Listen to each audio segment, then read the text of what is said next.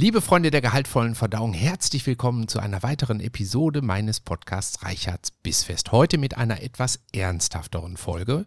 Und zwar freue ich mich sehr, meinen lieben Freund, den Ahmed, heute hier zu haben. Viele von euch haben mitbekommen, dass auf Instagram meine letzten Videos sich thematisch vor allen Dingen mit der riesigen Erdbebenkatastrophe in der Türkei und in Syrien ähm, beschäftigt haben, ausgelöst tatsächlich dadurch, dass ich kurz nach dem Erdbeben mit Ahmed gesprochen habe, geschrieben habe vor allen Dingen und rausbekommen habe, dass er und seine Familie aus der Region kommen. Und das hat mich sehr angepackt und hat mich auch sehr bewegt. Und diese Videos sind für meine Verhältnisse tatsächlich total viral gegangen. Eins von denen hat jetzt heute die 830.000 Views Grenze bei Instagram durchbrochen. Wir werden später hier in dem Podcast auch mal in die Videos reinhören. Aber bevor wir das tun und uns dem schwierigen Thema widmen, lieber Ahmed, stell dich doch mal kurz vor. Ja, hallo in die Runde. Danke, Stefan, für die Einladung. Ähm, wir kennen uns ja schon eine ganze Weile. Ähm, es ist ähm, schon ein bisschen traurig, dass wir auf diese Art und Weise jetzt hier nochmal zusammenkommen müssen. Unser letztes Treffen war deutlich amüsanter und deutlich äh, ja, beschwipster, ja, mhm. kann man irgendwie so sagen. Ähm, wir kennen uns ähm, jetzt schon fast 30 Jahre, ne, oder über 30 Jahre irgendwie über schon. 30 tatsächlich. Ähm, ja, ist schon eine ganze Weile her. Und ähm, ja, also ich hätte nie gedacht, dass ich äh, zu so einem Thema ähm, öffentlich mit dir zusammen oder auch mit anderen zusammen öffentlich äh, überhaupt irgendwas sprechen äh, kann oder darf. Mhm. Freue mich über die Einladung, bin gespannt. Äh, das wird ja ziemlich improvisiert hier auch. Das haben ja so Podcasts immer so an sich. Ähm, ich versuche das nicht äh, auf die, das, das, die Stimmung zu sehr runterzuziehen, weil äh, zwischendurch muss ich ja auch selber immer wieder mal lachen. Mhm. Ähm, das äh, hilft beim Verarbeiten, denke ich, auf jeden Fall mehr als immer nur Trübsal zu blasen wir beide, wir kennen uns jetzt seit der Uni-Zeit. Wir haben zusammen studiert. Ich hatte damals die wunderschöne Fächerkombination äh, Germanistik, Psychologie und Politik. Was hast du studiert?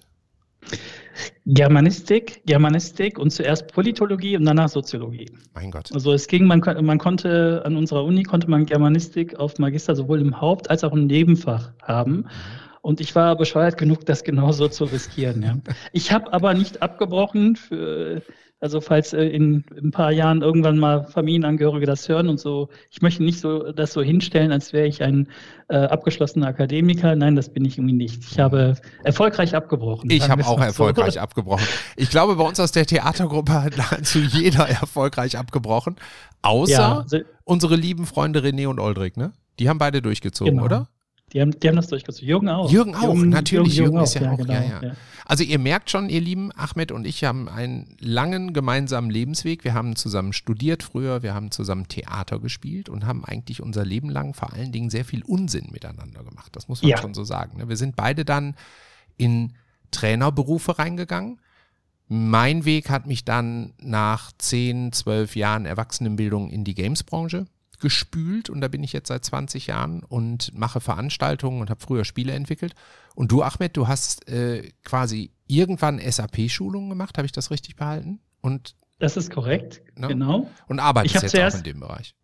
Genau, ich habe zuerst SAP-Schulungsunterlagen korrigiert und ähm, das ähm, kam sehr gut an und ähm, dann wurde mir, da war ich noch im Studium, dann wurde mir angeboten, eben ähm, selber irgendwann mal Schulungen zu machen ähm, ja, und das war dann der nächste Schritt. Und da wir ja zusammen auch mal Theater gespielt haben, lieber Stefan, mhm. äh, machte mir das nichts aus, äh, mich vor versammelter Mannschaft hinzustellen und einen auswendig gelernten Text äh, so wiederzugeben, als sei er frei improvisiert. Also mhm. das, äh, das habe ich dann gemacht. Und dann habe ich eben noch eine Umschulung gemacht und ich bin vom Beruf gelernter Programmierer, also Fachinformatiker für Anwendungsentwicklung. Mhm. Auch schon sehr lange jetzt.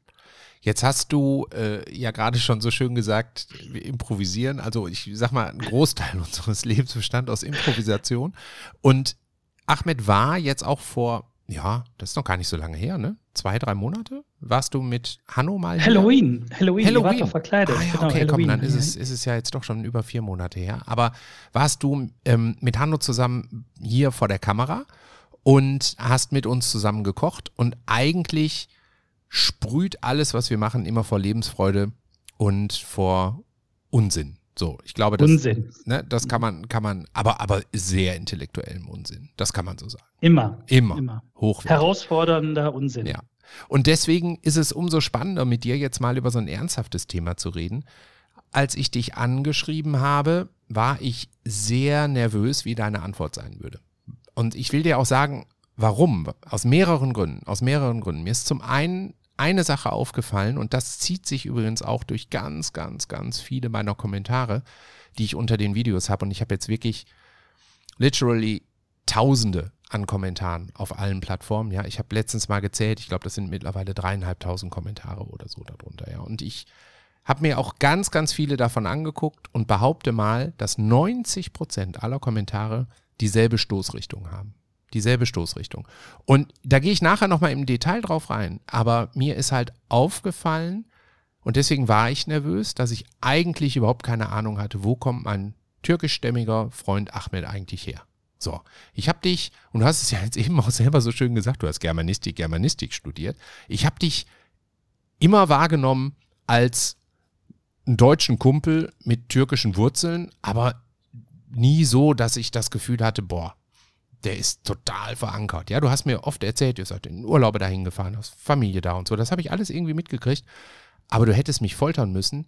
Ich hätte nicht gewusst, aus welcher Re Region du kommst. Und das fand ich in dem Moment, in dem ich dir geschrieben habe, total ähm, ernüchternd, weil ich eigentlich immer gedacht habe, ich bin jemand, der sich sehr für seine Freunde interessiert und eigentlich eine Menge weiß. Also ich habe zum Beispiel viele meiner Freunde aus dem Pott mal auf ihrer Arbeit besucht. Bin einfach mal einen Tag da gewesen und habe mit dem Wels zusammen an der Uni rumgehockt und habe mir angeguckt, was macht man an der Uni Dortmund. Ich war beim Röske, ne? ich war bei äh, einem Kumpel von mir, der Fotodesign macht. Also ich habe eigentlich immer das Gefühl gehabt, ich interessiere mich sehr für das, was andere machen. Und dann bei dem Anschreiben war es wirklich in your face. Ja, in your face. Ich habe festgestellt, ich habe keine Ahnung, wo du herkommst. Das hat mich sehr verunsichert und war sehr augenöffnend. Und als ich eben gesagt habe, 90 Prozent der Kommentare gehen so in dieselbe Richtung, ähm, ist wirklich spürbar, dass die Menschen sehr überrascht waren, dass sie auf TikTok oder Insta mal ein Video sehen, wo sich ein Deutscher offensichtlich für ihr ähm, Elend interessiert. Ja. Und das hat mich, das hat mich wirklich hart gepackt. Also es hat mich wirklich hart angepackt. Und ganz viele haben geschrieben, so, hey, auf meiner Arbeit interessieren sich selbst meine Kolleginnen nicht dafür, was ich mache. Meine Kunden, mit denen ich täglich in Kontakt bin, alle haben noch nicht mal gefragt, ja, ob es irgendwelche familiären Beziehungen in die Erdbebenregion gibt. Ähm, und das ist etwas, was sich wie so ein roter Faden durch all die ähm, Themen da gezogen hat. Dieses fehlende Interesse und daraus resultierend auch das fehlende Miteinander empfinden, miteinander mitleiden, ja, füreinander da sein. Natürlich gibt es das. So, das will ich ja gar nicht, gar nicht sagen damit. Ne? Jemand anders hat da irgendwie unter dem Video auch geschrieben. Du tust ja so, als gäbe es in Deutschland niemanden, der sich ne, interessiert und hilft. Das sage ich ja überhaupt nicht in den Videos. Ich sage nur, dass jetzt halt die Zeit dafür ist, sich mal füreinander zu interessieren. Und bevor wir jetzt hier weitermachen, blenden wir jetzt an dieser Stelle, lieber Ahmed, du kannst es leider nicht hören, ja, aber Sven blendet jetzt an dieser Stelle mal den Text des Videos ein oder den, ähm, ne, die, die, den Soundfile des Videos mit den über 800.000 Aufrufen. Ich habe gestern einen Artikel gelesen, in dem davon die Rede ist, dass es wahrscheinlich über 100.000 Tote in der Region geben wird und dass es in Deutschland wahrscheinlich keinen einzigen türkischstämmigen Menschen gibt, syrischstämmigen Menschen, der nicht direkt oder indirekt von dieser Katastrophe betroffen ist. Also fast alle haben Familie oder Freunde, die verletzt wurden, die Eigentum verloren haben, die vielleicht sogar gestorben sind. Und ich finde es total wichtig, dass gerade wir, wenn wir uns hier im Alltag begegnen, auch verstehen, was diese Katastrophe mit den Gefühlen unserer Mitbürger wahrscheinlich gemacht hat. Und gerade in den nächsten Wochen ist es sehr einfach für uns, dieses Mitgefühl zu zeigen. Und Ich habe auch ein paar Kommentare gelesen von Leuten, die gesagt haben, ja, toll, dass du spenden kannst, aber ich kann mir das gar nicht leisten, auch wenn ich möchte, könnte ich nicht spenden, aber ihr könnt auf eine andere Art und Weise unterstützen. Ihr könnt zum Beispiel gezielt in den nächsten Wochen mal in türkische Restaurants gehen, türkische Läden gehen, ja, und ähm, aktiv auch gucken, habt ihr eine syrische Gemeinschaft ähm, bei euch in der Region? Könnt ihr die unterstützen? Geht doch da mal einkaufen ja, gebt euer Geld doch mal in eurem Lieblingsdönerladen um die Ecke aus für die nächsten zwei Wochen. Ne, weil das Geld natürlich dann auch ähm, in, bei den Familien landet, die es gebrauchen können. Das, was jetzt angesagt ist, ihr Lieben, ist eine Zeit des Mitgefühls und der Unterstützung. Und ich hatte in dem anderen Video schon gesagt, es ist gerade alles super herausfordernd, aber wir können auf ganz einfache Art und Weise auch Unterstützung und Mitgefühl zeigen, indem wir im täglichen Miteinander nicht vergessen, dass wirklich wahrscheinlich jeder türkischstämmige, syrischstämmige Mensch, mit dem ihr zu tun habt, von dieser Katastrophe direkt oder indirekt betroffen ist. Hört zu, nehmt euch Zeit, geht an den richtigen Stellen auf die Gespräche ein, zeigt Mitgefühl, denn das wird jetzt gerade dringend gebraucht. Ihr habt an den ganzen Kommentaren in meinem letzten Video ja gesehen, dass selbst so ein kleines Video dafür sorgt, dass man ein bisschen mehr Glauben an die Gemeinschaft zurückgewinnt und erkennt, dass man mit seinem Elend nicht alleine ist. In diesem Sinne, haltet durch, ihr Lieben. Und denkt immer dran, wer, wenn nicht wir. So, und was man hier jetzt sehr schön gemerkt hat, ist, dass ich ja vor allen Dingen darüber rede, dass es mir wichtig ist, dass jetzt eine Zeit des Mitleids anfangen muss, ja, des Mitfühlens, des Unterstützens, des Zuhörens, des Interessezeigens. Und es ist mir noch nie so ähm, schwer gefallen, mich mit einem Thema zu beschäftigen, wie jetzt mit diesem, weil ich so gemerkt habe, wie sehr man einen riesigen Teil, und es sind ja über vier Millionen türkischstämmige Menschen, die in Deutschland leben, ähm, eigentlich aus den Augen verloren hat. So, das ist natürlich, man kann ja jetzt, also ich bin überhaupt kein Freund davon, äh, in, in so Schwarz-Weiß-Schematas zu denken. Also man kann jetzt nicht sagen, das ist die Schuld der Türken, die haben sich ja alle zurückgezogen, das ist völliger Schwachsinn. Natürlich gibt es das, klar, aber das ist ja nicht, der Türke an sich zieht sich zurück und der Deutsche an sich interessiert sich nicht für den Türken. So, das ist ja alles dämliches Schwarz-Weiß-Denken. Ne?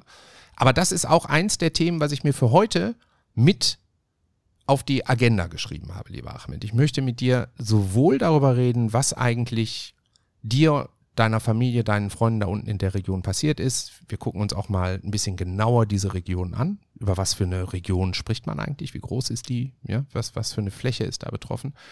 Aber dann möchte ich auch mit dir quasi einen Schritt weiter gehen auf so eine Metaebene und gucken, wo kommt das eigentlich her, dass diese Bubbles so voneinander getrennt sind, offensichtlich. Ne? Zumindest, wenn ich mir die Reaktionen aus den Kommentaren angucke.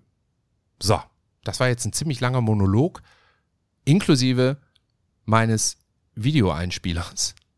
Habe ich jetzt eine Menge gesagt. Deswegen bist du jetzt mal dran. Ahmed, erzähl doch mal, ähm, was dich familiär mit der Region, mit der Erdbebenregion verbindet. Also ich komme tatsächlich aus einer der stark betroffenen Regionen, aus dem Erdbeben, Erdbebengebiet in der Türkei. Ich bin klassischer Migrant. Also ich bin nicht mal hier in Deutschland geboren. Ich bin tatsächlich in einem kleinen Bergdorf auf 1400 Meter Höhe äh, geboren und bin eben in sehr jungen Jahren nach äh, Deutschland gekommen. Mhm. Man hört es vielleicht so ein bisschen raus. Äh, äh die, also sprachlich habe ich offensichtlich keine Barrieren mehr, die ich überwinden muss.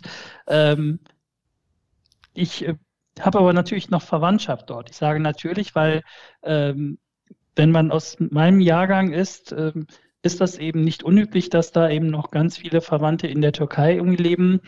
Ähm, die allermeisten, wenn, wenn man jetzt nochmal, weiß ich nicht, wenn man in den 90ern geboren wurde und wahrscheinlich schon hier in Deutschland, dann ist die ganze Meschbroke eigentlich schon längst hier heimisch. Also die sind dann alle schon einfach hier. Ne? Mhm. Und bei mir war es noch so, dass ich, ich habe noch miterlebt, wie Verwandte noch zugezogen sind. Also um einfach mal die, äh, das Verhältnis um hier zu, äh, zu schildern. Mhm. Ähm, die Familie von meinem Großonkel ist noch nachgezogen ein Onkel ist noch irgendwie nachgezogen äh, und dann ging das mit dem Nachziehen irgendwann irgendwie halt nicht mehr, weil dann äh, konnte man nicht mehr einfach so beliebig hierher kommen und dann ähm, gab es dann nur noch ganz wenige, die ähm, über einen Asylantrag hierher gekommen sind. Also aus meiner Verwandtschaft nur einer. Mhm. Ja, also um auch mal so vielleicht also aus, als Privatbetroffener zu sagen, wie viele ähm, äh, sind denn in Anführungszeichen geflüchtet. Ja, mhm. ja und ähm, wo ist das mich, ähm, gewesen? Oder wo, wo ist euer Heimatdorf? Also die, die Provinz heißt Malatya und äh, die Türkei sieht ja geografisch ungefähr so aus wie so eine Tafel Schokolade. Also die ist halt eher, eher breit als hoch. Mhm. Und äh, das Erdbeben, Erdbebengebiet war ja im, im letzten rechten Drittel unten äh, der, der Türkei. Also dann natürlich auch noch über die syrische Grenze. Also da habe ich jetzt persönlich äh, keine Verwandtschaft, bin ich jetzt irgendwie nicht betroffen. Das ist dort aber genauso schlimm wie, wie das, was in der Türkei passiert ist. Also wenn mhm. wir das möchte ich hier vielleicht auch nochmal in der Deutlichkeit sagen, wenn wir gleich über die schlimmen Verhältnisse in der Türkei sprechen. Ich weiß, dass das in Syrien, das kenne ich ja auch aus den Nachrichten, noch mal viel schlimmer ist in den Regionen, wo es keine funktionierende Infrastruktur und keine funktionierende ähm, Regierung gibt. Ja, das ist, das ist in der Türkei noch ein bisschen anders. Da gab es noch so etwas wie einen Katastrophenschutz, aber einen Katastrophenschutz in einem Kriegsgebiet wie in Nordsyrien gibt's halt nicht. Ne? Also die Menschen sind da wirklich wirklich, wirklich verzweifelt. Verzweifelter, als sie es ohnehin schon im Krieg wahrscheinlich gewesen sind. Mhm. Das war jetzt ein Schlenker, äh, das, ich weiß nicht, das äh, passte vielleicht nicht hier rein, aber ich wollte das nur nochmal sagen, weil das natürlich mich auch beschäftigt, so wie es eben, ich vermute mal, viele deutsche Landsleute hier besch äh, äh beschäftigt, weil sie einfach das Elend und de, den Schrecken vor Ort irgendwie sehen persönlich keine direkte Verbindung dazu haben, aber Mitgefühl zeigen und sagen, das ist ganz schlimm dort, was ich gerade sehe. Mhm. Und so kommt es mir halt vor, wenn ich als äh, in der Türkei geborener das in Nordsyrien sehe. So genauso kommt es mir eben halt auch vor. Mhm. Die Region Malatya ist eine relativ große Region und äh, die äh, ist auch eher, äh, also die, äh, die zieht sich von Nord nach Süd, ist nicht ganz so breit, aber die zieht sich von Nord nach Süd. Und im Norden von Malatya an der Provinzgrenze zu Sivas, äh, da ist es dann, da waren die Erdbebenschäden deutlich abgemildert. Mein Heimatdorf, also wirklich das Dorf, in dem ich geboren wurde, das ist äh, nicht so stark betroffen gewesen. Das hängt aber auch mit der, mit der Gebäudestruktur in diesen Dörfern zusammen. Das sind halt einfache Häuser in Anführungszeichen. Also äh, es gibt zwar fließend Wasser und äh, Strom und äh, das, das meine ich damit irgendwie nicht. Äh, aber die Häuser sind nicht mehr mit mehreren Etagen gebaut. Das sind halt eingeschossige, in der Regel maximal zweigeschossige Gebäude. Und die sind halt einfach statisch nicht so beansprucht gewesen von den ähm, Erschütterungen wie beispielsweise in der Provinzstadt, wo auf verdichtetem Raum einfach in die Höhe gebaut wurde mhm. und die Gebäude eben fünf, sechs, zehn, zwölf Etagen haben. Die sind, die waren dem fast schon hilflos ausgesetzt. Also die äh, da kommen sprechen wir vielleicht auch nochmal drüber. Mhm. Ist ja jetzt auch offensichtlich, dass da ganz viel Fusch passiert ist äh, und ganz viel Korruption dazu beigetragen hat, dass diese Gebäude abgenommen wurden, die eigentlich nie hätten abgenommen werden dürfen. Mhm. Also das ist halt auch einfach viel, viel äh, Unglück jetzt äh, ja, hingenommen worden. Einfach, weiß ich nicht. Guck mal, jetzt, musste so nicht sein. Jetzt versuche ich das im Ganze ja erstmal geografisch so ein bisschen einzuordnen. Ähm, gib uns doch mal ein Gefühl dafür, wie viele Menschen in der Region leben.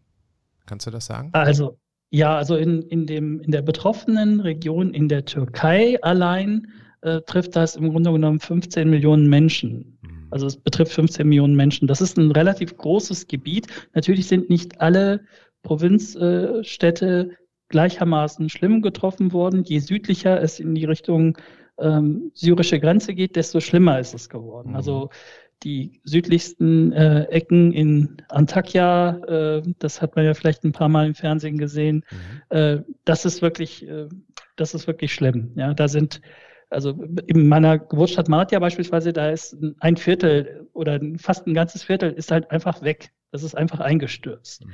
Und ähm, wenn ihr euch, die Zuhörenden, wenn ihr euch jetzt in eure eigene Stadt zurückversetzt und ihr eben äh, in Erinnerung ruft, was so ein Viertel bedeutet. Ja, also ich, ich habe ganz lange in Essen-Rüttenscheid gewohnt. Also die Vorstellung, Rüttenscheid wäre auf einmal weg. Mhm. Ja, das, äh, das löst natürlich äh, große Schreckensbilder in einem aus. Ne? Mhm. Und ähm, also von der, von der Masse ist eben halt viel mehr als Rüttenscheid weg sogar. Ja, einfach weil dort viel mehr Menschen gelebt haben, also auf verdichteten Raum. Und über die genauen Opferzahlen in den äh, erst sehr spät erreichten äh, ähm, ja, Dörfern und Kleinstädten, die äh, vor den großen Provinzmetropolen äh, liegen, äh, das ist halt auch noch nicht so richtig bekannt. Ne? Das wissen wir nicht. Ich hatte ja also, in hm? einem der, der Videos habe ich ja davon gesprochen, dass ähm, ich einen Artikel gelesen habe, auf spiegel.de gibt es den mit einem türkischen Geophysiker, ne, der ähm, hat Satellitenbilder ausgewertet und hat auf den Satellitenbildern etwa 8000 zerstörte Gebäude gesehen und dann ähm, unter Bezugnahme der Uhrzeit, dass das Ganze nachts war, viele haben geschlafen ne? und so weiter und so fort, geht der halt davon aus, dass es halt mindestens 100.000 Todesopfer sein werden. Und ähm, ich glaube, die aktuelle Zahl jetzt zu dem Zeitpunkt, wo wir den Podcast aufnehmen, liegt ja auch schon bei deutlich über 40.000 Todesopfern. Ne? Also es ist ein ja. giganten, gigantisches Ausmaß, wenn man sich das mal, ähm, wenn man das mal überträgt auf Städte, also ganz Hürth, ne, ich lebe ja in Hürth, hat 60.000 Einwohner. So, das ist also einfach nur mal schon, um, um klar zu machen, wie viele, äh, über wie viele tote Menschen wir da sprechen. Ne? Und dann sind wir ja noch nicht bei den Verwundeten. Das ist mir letztens aufgefallen, es wird fast nirgendwo über Verwundete noch geschrieben. Das müssen ja gigantische Zahlen sein eigentlich. Ne? Ich weiß gar ja. nicht, wie so ein äh, Sozialsystem das auffangen soll. Also Krankenhäuser etc. pp. Das ist ja, das ist ja irre. Ja, also ähm, vor ähm, vor ungefähr anderthalb Jahren hatte mein Vater im, im Türkei-Urlaub hatte der einen Schlaganfall. Mhm. Und ähm, der hatte vorher in Deutschland schon mal einen Schlaganfall, aber der in der Türkei war wirklich, der war wirklich schlimm. Und ähm, wir waren uns gar nicht sicher, ob der das dort irgendwie halt überlebt. Ich habe meinen Eltern davon abgeraten, während der Pandemie in die Türkei zu reisen, wenn was irgendwie ist. Ne? Mhm. Äh, wir haben dann noch drüber gescherzt, also wer soll euch dann äh, helfen? Ähm, und das haben sie aber trotzdem gemacht. Mein Vater hatte einen Schlaganfall und der hat es glücklicherweise überlebt. Der ist jetzt auch schon längst wieder hier in Deutschland und macht irgendwie Reha und so. Es geht wie so eben bei Schlaganfallpatienten das Übliche. Es geht das alles immer sehr langsam mhm. äh, voran. Ne? Und äh, ich habe dort, äh, ich war eine Woche lang ähm, auf, in einer Privatklinik in der Türkei, um meinen Vater zu pflegen, weil die, äh, weil das nicht zur Aufgabe des Krankenhauses gehört, so etwas zu machen. Also die Sorgen machen die medizinische Versorgung mhm. und das war eine Privatklinik, die, also die war teuer, ja, für türkische Verhältnisse teuer, in Malatya. Und äh, ich habe dort erlebt, was äh, wie so der Alltag in einem türkischen Krankenhaus aussieht. Hm? Mhm. Und äh, die Vorstellung, dass sogar dieses weniger, was die dort bereit sind, irgendwie zu leisten oder leisten können, dass dieses aufgrund eines Erdbebens noch nicht einmal mehr zur Verfügung steht, mhm. das äh, macht einen ziemlich traurig. Also das ist, ähm, das ist wirklich keine schöne Vorstellung. Wir sind hier, das, äh, das wissen wir ja alle, hier in, in Westeuropa leben wir wie die Made im Speck. Also wir haben ja im Grunde genommen, bevor es den Ukraine-Krieg gab, war ja hier eigentlich alles in Ordnung. Dieses, ähm, was, was weiß ich, was es dann Montagsdemonstrationen gab gegen Corona-Bestimmungen oder so, das ist ja im Vergleich zu dem, was wirkliche Probleme auf der Welt bedeuten, ist das ja äh, nicht ganz so, nicht ganz so schlimm.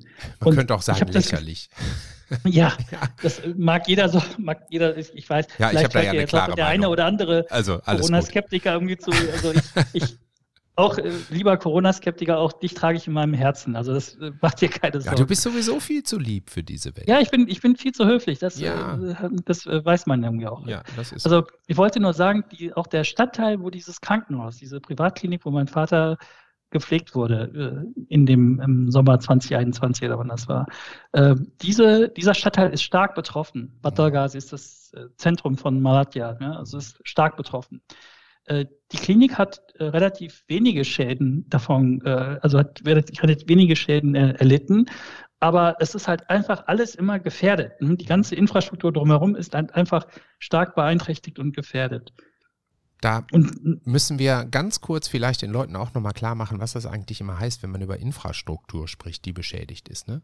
Wir sprechen da über Gasleitungen, über Wasserleitungen, über Stromzufuhr, über Straßen, die nicht mehr passierbar sind, ja, über es haben sich ja sehr viele Leute darüber ähm, äh, auch, also zumindest war das meine Wahrnehmung, muss ich immer dazu sagen, ja, weil ich gucke meistens irgendwie NTV oder Welt und dann ab und an mal Tagesthemen. Also ich gucke so, das sind so meine Nachrichtenkanäle. Ne? So, und da habe ich äh, immer wieder Leute vor der Kamera gesehen aus den betroffenen Gebieten, die halt sehr darüber geschimpft haben, wie langsam der türkische Staat mit seiner Unterstützung ist. Und wenn ich dann aber gleichzeitig denke, wie zerstört die ganzen Zufahrts, die ganzen Zufahrtswege waren, oder dass, äh, klar, sind wir wieder beim Thema Korruption, dass der Flughafen in der Region ausgerechnet irgendwie über, über der Erdbebenspalte schlechthin gebaut wurde gegen allen wissenschaftlichen Rat und trotzdem gebaut wurde äh, und dementsprechend nicht genutzt werden konnte, da wundert das natürlich nicht, dass der Staat da auch nicht helfen konnte. Ne? Aber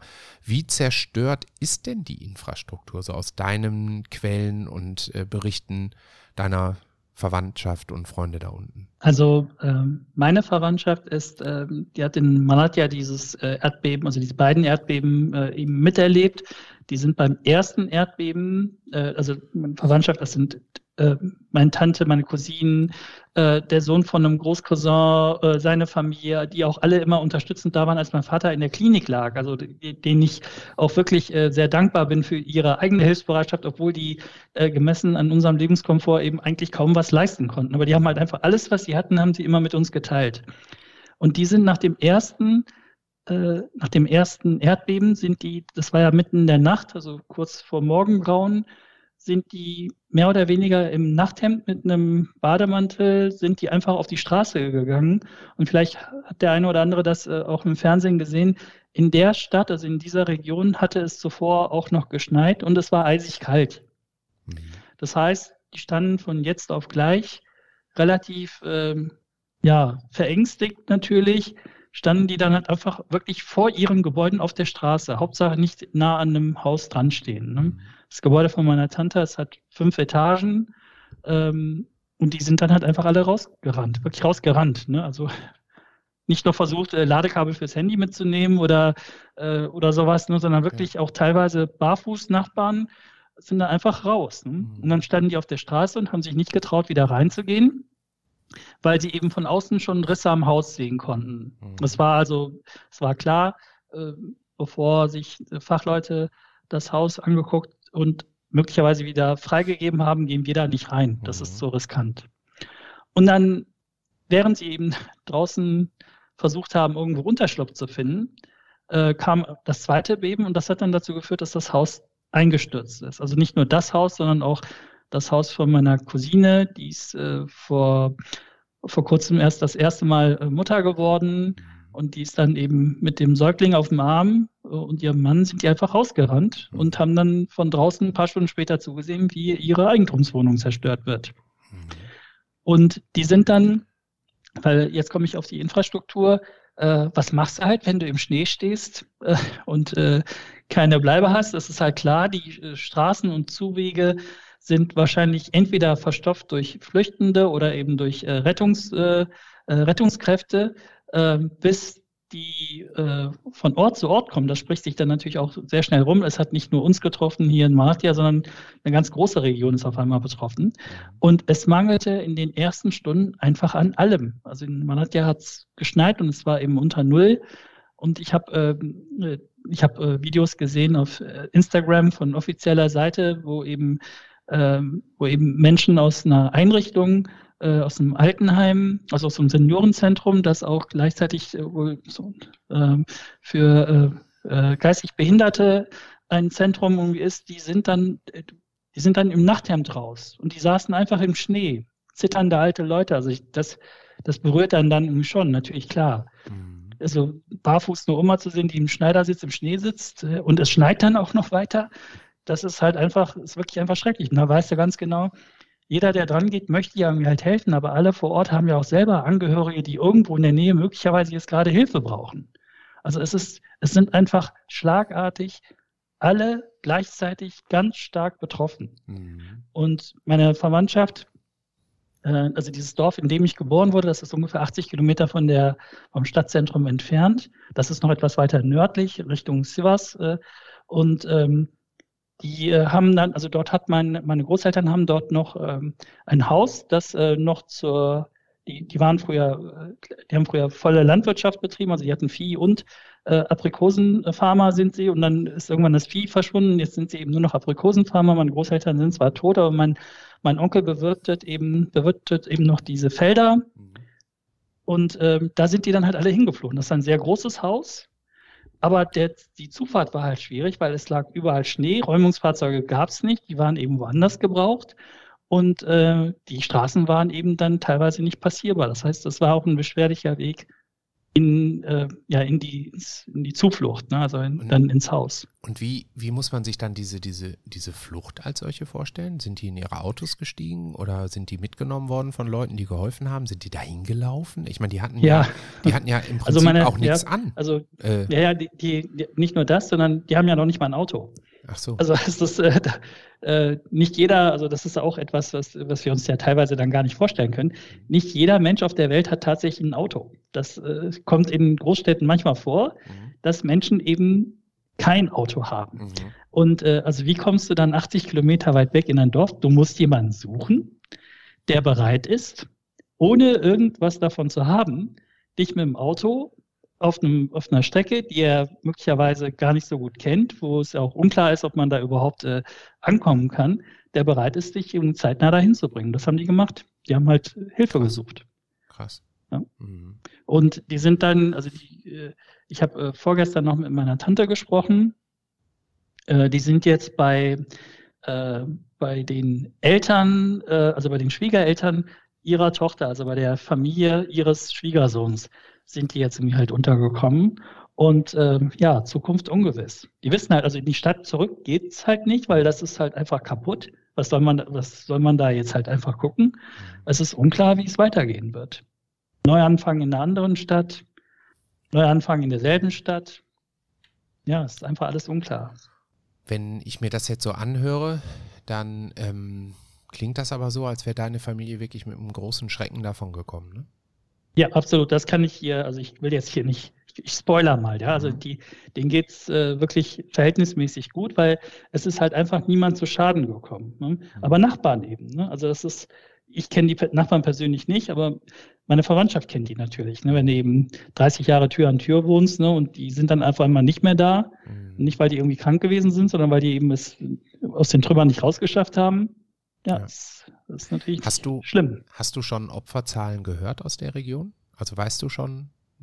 Aus der Region jetzt nicht. Ich kenne nur diese, äh, also diese offiziellen Zahlen in der Türkei. Ich meine, das sind, lass mich nicht lügen, ich glaube 38.000. Äh, ja, ich meine, so heute, Zahl. ich hätte heute ich meine, ich hätte heute gelesen 44 oder 43 oder sowas. Also ja, also mh. irgendwas in der Größenordnung. Aber es ist ja im Prinzip ist es ja erstmal nur eine Zahl, aber mir ging es jetzt so um deine Heimatstadt, ne? Und ähm, ob man das also, einordnen mh. kann. Also viel schlimmer betroffen. Also ich will jetzt das Leid des einen nicht gegen das andere aufwiegen, das ist ja immer, immer schäbig, wenn man sowas macht. Ne? Ähm, aber viel schlimmer betroffen sind die südlicheren Regionen um Hatay, um Gaziantep. Also Gaziantep, mein lieber Stefan, für dich als kulinarischen äh, äh Spezialisten, Gaziantep ist die kulinarische Hochburg der Türkei. Also es gibt viele Gerichte, die sind nach der Stadt irgendwie benannt, die sind bekannt für ihre Brote, für ihre Bäckereien, für ihre äh, Fleischspieße. Äh, die haben eine, die haben eine, äh, eine, eine, Festung oben auf, dem, äh, auf, auf der Stadtkuppe, in Anführungszeichen, die ist komplett zerstört. Das Ding war das zweieinhalbtausend Jahre alt oder so. Also ich, mhm. muss ich bei Wikipedia nochmal nachgucken. Also es ist mehr als 2000 Jahre alt. Ja? Mhm. Ist weg ja, stark beschädigt. Ja. Also eine Festung, die noch nicht mal im Stadtzentrum liegt, sondern auf einer Kuppe, die schon 2000 Jahre steht und schon etliche Erdbeben mitgemacht hat, die ist mhm. weg. So schlimm war das Ding. Das zweite Beben war das stärkere, ne? Oder? Erst 7,5 nee, und dann 7,9 oder umgekehrt? Ich meine, es waren zuerst 7,8 und dann 7,5, genau. Also mhm. äh, das sind, ja genau, das erste war, äh, das erste war stärker als das zweite, so rum war es, meine ich, mhm. ja. Ja, da war ich auch so erschrocken, ne? als wir geschrieben haben. Da ähm, hast du mir ja auch solche, ich sag jetzt mal, geowissenschaftlichen Details nochmal erklärt, ja, dass das Ganze nicht einfach nur, weiß ich nicht, eine, eine äh, lineare Steigerung ist, sondern das ist eine proportionale Steigerung. Ne? Das heißt, ein Beben, was irgendwie 6,0 hat und ein Beben, was 6,5 hat, hat eben nicht einfach nur 0,5 Punkte ja. mehr Stärke, sondern hat halt eine, eine proportionale Entwicklung. Sag ich, beschreibe ich das richtig? Ja, ich bin mir nicht sicher. Ich bin ja, ich, ich habe ja Mathe-Leistungen gehabt in der Oberstufe, aber ich habe das dann äh, ausgetauscht gegen, äh, gegen Deutsch. Äh, ich meine, es heißt logarithmisch sogar. Ne? Also es, so. ist, äh, es ist nicht äh, exponentiell, sondern logarithmisch. Aber äh, mhm. dass die, ich glaube, das stimmt so. Also eine, ja, exponentiell, das stimmt nicht proportional, exponentiell. Ne? Ja. ja, also es ähm, ist auf jeden Fall, wie du es schon gesagt hast, also 7,0 ist nicht dann einfach äh, eins mehr als 6,0, mhm. sondern ist das Zehnfache mehr. Ja, also und äh, also äh, für mich als Filmjunkie, wenn ich so Erdbebenfilme, Katastrophenfilme und die sagen dann, das ist so 8, irgendwas oder so, denkst du, ja, ja, ist schon gut, mein Freund. Ja, also mhm. dann, dann sähe die Welt nochmal ganz anders aus. Ne? Mhm. Ich weiß gar nicht, die schlimmsten Beben der, der Geschichte, ich glaube 9,2 oder 8, irgendwie so um den Dreh wurde mal irgendwo gemessen, meine ich. Mhm. Das ja, ist schon gut. Ist eine Aber, noch größere Katastrophe. Ähm, wenn wir also erstmal können wir ja mal ein Häkchen hintermachen und können sagen, puh, zum Glück ist für dich persönlich alles gut gegangen. Ne? Ich habe Kommentare ja. gelesen, wo Leute wirklich schreiben, ich, ich kenne die ja nicht, keine Ahnung, ob das alles stimmt, aber da hat einer ist mir in Erinnerung geblieben und hat halt gesagt, ähm, äh, ich bin zum Arbeiten zurück nach Deutschland gekommen und meine gesamte Familie ist da und alle tot oder verletzt. Ne? Also ja. er hat auch aufgezählt, irgendwie drei Kinder, Frau, aber er hat nicht dazu geschrieben, sind die jetzt alle tot oder sind die jetzt alle verletzt. Aber ich glaube, dieses Ausmaß des menschlichen Schadens ist so gigantisch. Ne? Und in einem anderen Artikel habe ich genau das auch nochmal bestätigt bekommen, dass eigentlich in Deutschland nahezu jeder irgendwie persönlich betroffen ist. Also jeder türkischstämmige oder syrischstämmige Mensch in Deutschland ist persönlich betroffen von diesem Erdbeben, weil er entweder Freunde hat, die betroffen sind, oder Verwandte oder Familie hat, die betroffen ist. Hm, du meintest eben mal, ich glaube, das war in dem Vorgespräch, dass deine Cousine ihre Wohnung da verloren hat. Ne? Also bei euch ist ähm, recht viel Eigentum kaputt gegangen. Ist das ja. ähm, etwas, was man ja, wieder, wieder aufbaut? Also seid ihr, ist man dann versichert, so wie in Deutschland, und dann kommt die Versicherung und sagt, ja, Herr Ahmed, hier haben Sie Ihre 250.000 Euro, machen Sie mal. Oder wie muss man sich das jetzt vorstellen? Ich meine, wie geht es denn weiter? Das ist wirklich eine sehr interessante Frage. Äh, das, diese Frage habe ich meiner Familie tatsächlich nicht gestellt. Mhm.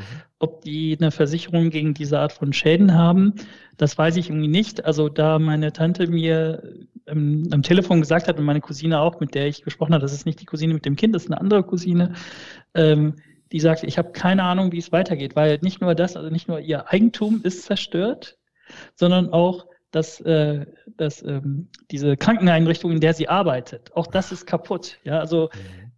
die ist halt, das, das kann man sich einfach manchmal gar nicht vorstellen. Es ist halt einfach alles weg, was dein Leben ausgemacht hat. Mhm. Also nicht nur der Ort, wo du schläfst, wo du ähm, ab und zu, weiß ich nicht, die äh, mit einer Schale äh, Obst in der Hand um Netflix guckst, ja, nicht nur das, wo, wo du dich halt einfach sehr gemütlich eingerichtet hast in deinem Leben, was halt einfach Persönlichkeiten ja auch ausmachen, ähm, sondern äh, die hat ja auch einen regulären Job.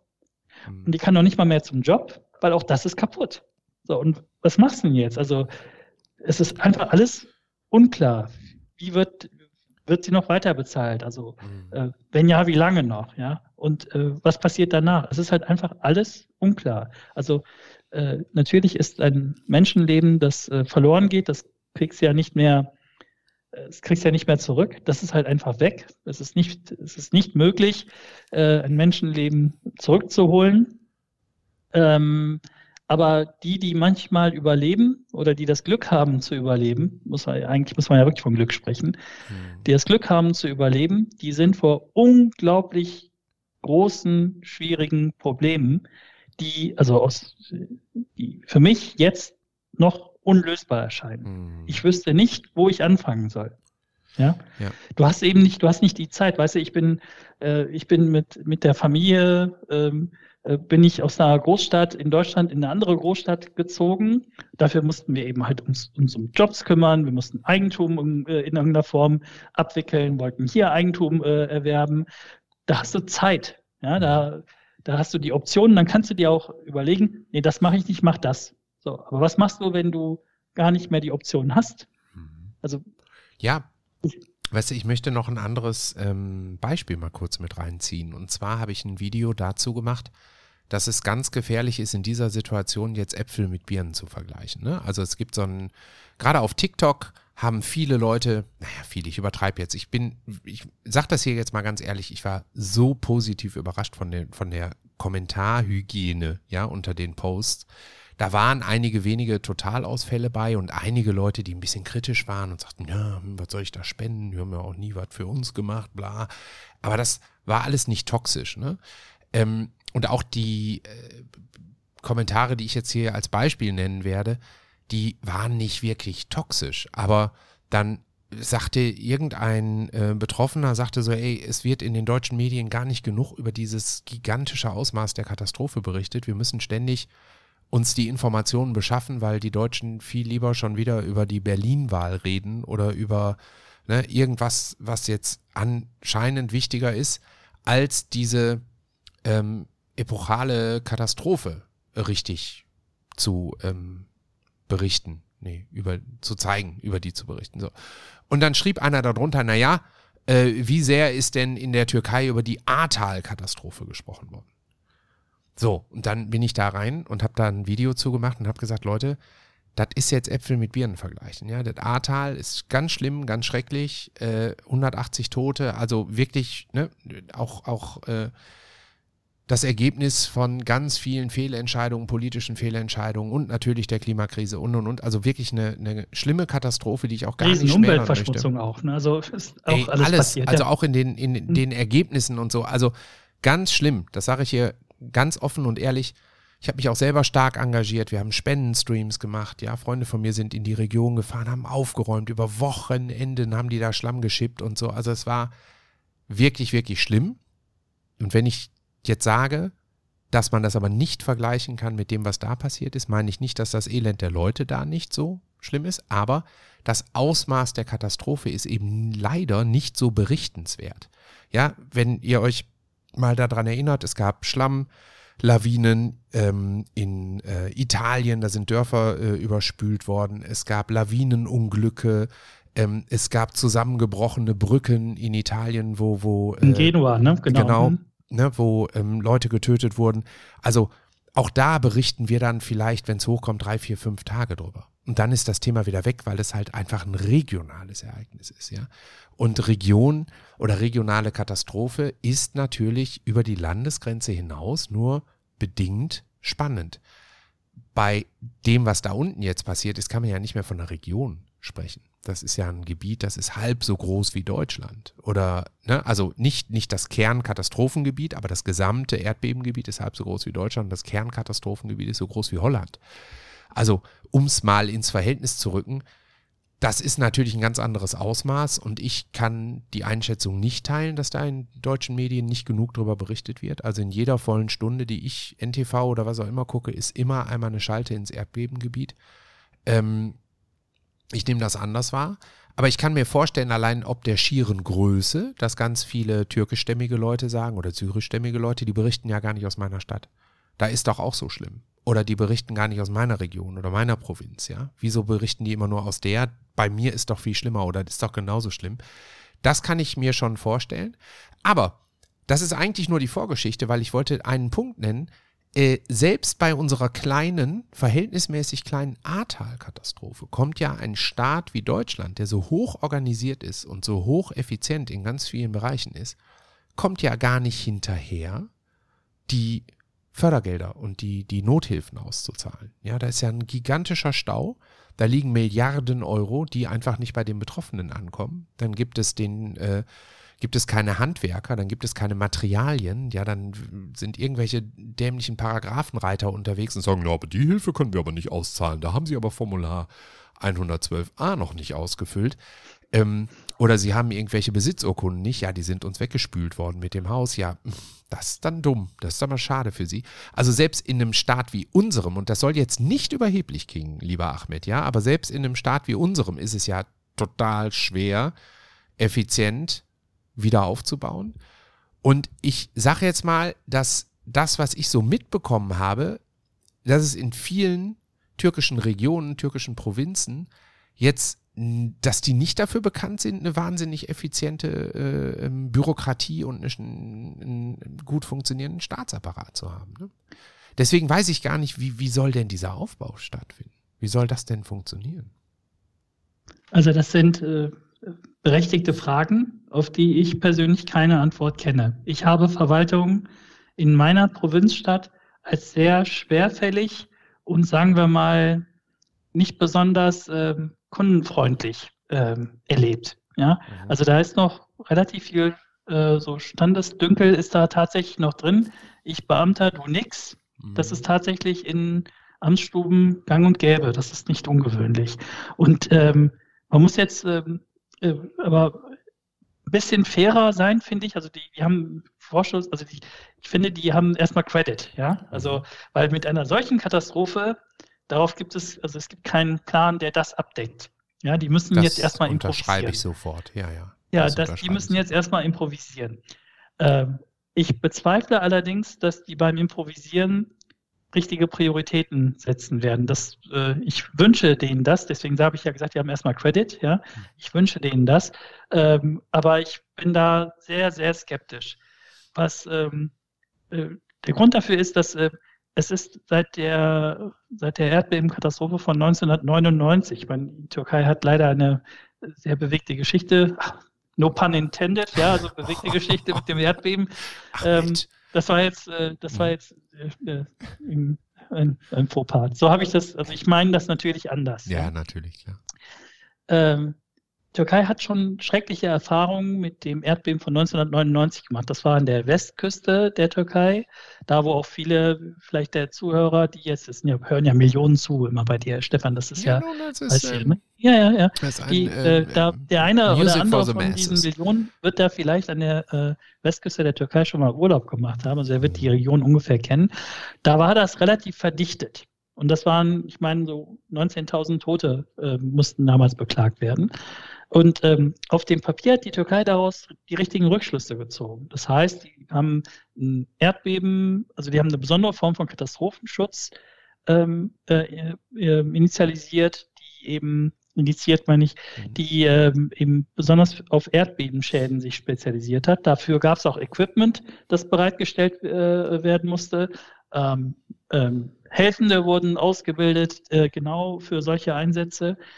Aber selbst auf dem Papier, also das sieht halt alles ganz gut aus. Und es wurde, es gab auch eine Erdbebensteuer, das heißt, äh, äh die, die, die Menschen in der Türkei haben für ihren eigenen Schutz äh, auch nochmal in die Tasche greifen müssen. Aber äh, bei, einfach bei der Größe der Region, die jetzt äh, beschädigt also, wurde. Warte, warte, bevor du jetzt auf die Größe springst. Du hast eben gesagt, auf dem Papier haben die die richtigen Entscheidungen getroffen. Heißt das, in der Theorie haben sie das Richtige gemacht, aber in der Praxis ist nicht gut genug umgesetzt? Oder wie meintest das, du das? Genau, das, die Realität hat, hat gezeigt, das äh, ist nicht umgesetzt worden. Mhm. Nicht auf der helfenden Seite, ich meine, da gab es ja, es gibt diesen besonderen Katastrophenschutz, es gibt das Equipment, das gibt es irgendwie schon, aber äh, es gab äh, Bauvorschriften in der Türkei, die eben für Gebäude, die eine bestimmte Höhe haben, besonders strenge Auflagen haben, also mhm. besonders in diesen Erdbebenregionen. Und es hat sich jetzt herausgestellt, das äh, hat vielleicht der eine oder andere auch in den Nachrichten gesehen, da sieht man ja so einen zerstörten Straßenzug beispielsweise und da sind dann vier Häuser kaputt und eins nicht. Mhm. So. Mhm. Und äh, ja, dann ist das nächste Haus ist wieder kaputt. Ja. Also warum ist das eine, das zwischen fünf kaputten Häusern steht, warum steht das denn noch? Ja? Der Grund ist, weil da die Bauvorschriften eingehalten wurden. Mhm. Und bei den anderen, die jetzt in Trümmern liegen, sieht es nicht danach aus. Mhm. Es gibt eine sehr, eine sehr bemerkenswerte Aufnahme von dem, äh, äh, äh von dem Erdbebenzentrum. Lass mich nicht lügen. Ich weiß jetzt, die Stadt habe ich jetzt vergessen. Entweder in Hatay oder in Gaziantep. In einer dieser beiden Städte. Da steht ein Gebäude in einem zerstörten Viertel. Das ist das Gebäude vom Erdbeben. Äh, Zentrum. Mhm. Ja, also das ist, da sitzen die, äh, die Ingenieure und Statiker die, und auch die Politiker, die über die darüber entscheiden, wie der äh, Katastrophenschutz im Erdbebenfall auszusehen hat. Das Gebäude steht. Warum? Weil sie sich da natürlich, die, die sind von, die sind vom Fach, die wissen, wie das Gebäude mhm. äh, konstruiert sein muss. Drumherum ist alles platt. Mhm. Ich habe eine Aufnahme gesehen, da ist ein Krater entstanden. Also wirklich, da ist jetzt, da ist äh, eine, äh, da ist äh, Land auseinandergerissen worden. In der Tiefe von 30 Metern, auf einer Länge von 300 Kilometern und äh, mehrere zig Meter breit.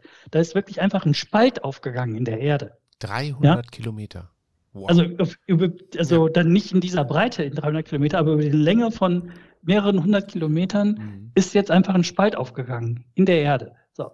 Und wenn, wenn solche wenn solche Kräfte wirken, ich bin jetzt kein Ingenieur oder Geologe, wenn solche Kräfte wirken, dann haben nur die wenigsten Gebäude tatsächlich eine Chance. Mhm. Ja, das ist, mhm. das muss man auch, muss man so sagen. Und ich äh, wollte jetzt nochmal, also um, um, Verwaltung auch hier in Deutschland in Schutz zu nehmen, äh, die haben auch im, im Ahrtal, da, haben, das, da sind ja Fehler begangen worden. Äh, auf dem Papier werden dann immer die richtigen Schlüsse draus gezogen aus solchen äh, sieht man ja, wo, wo es gehakt hat, in Anführungszeichen. Ne? Also wenn man erkennt, wo es gehakt hat, heißt das nicht automatisch, dass man auch ähm, die richtigen Rückschlüsse draus zieht. Ne? Das mhm. ist leider nicht gegeben. Ja, also äh, äh, es gab ja, ich glaube, 200 Euro äh, Corona oder die äh, Energiehilfe sollte es ja für Studenten geben in Deutschland. Äh, gestern haben sie den Antrag dafür vorgestellt. Ab Ende Mai kannst du auf irgendeiner Online-Seite was beantragen, hm. dass, du, dass diese Hilfe dieses Jahr doch kommen soll. Das ist das sagt schon keiner mehr. Ja, ja? Also so, so, funktioniert halt, so funktionieren Regierungen. Das müssen wir uns als, als Wählende, müssen wir uns das eingestehen. Das ist eben so, ja. Hm. Ja, wir haben im Augenblick das gleiche Thema mit der Corona-Hilfe. Ne, wir haben eine Überbrückungshilfe natürlich beantragt als Eventfirma, logisch. Ne? Denn konnten ja zwei Jahre keine Events machen.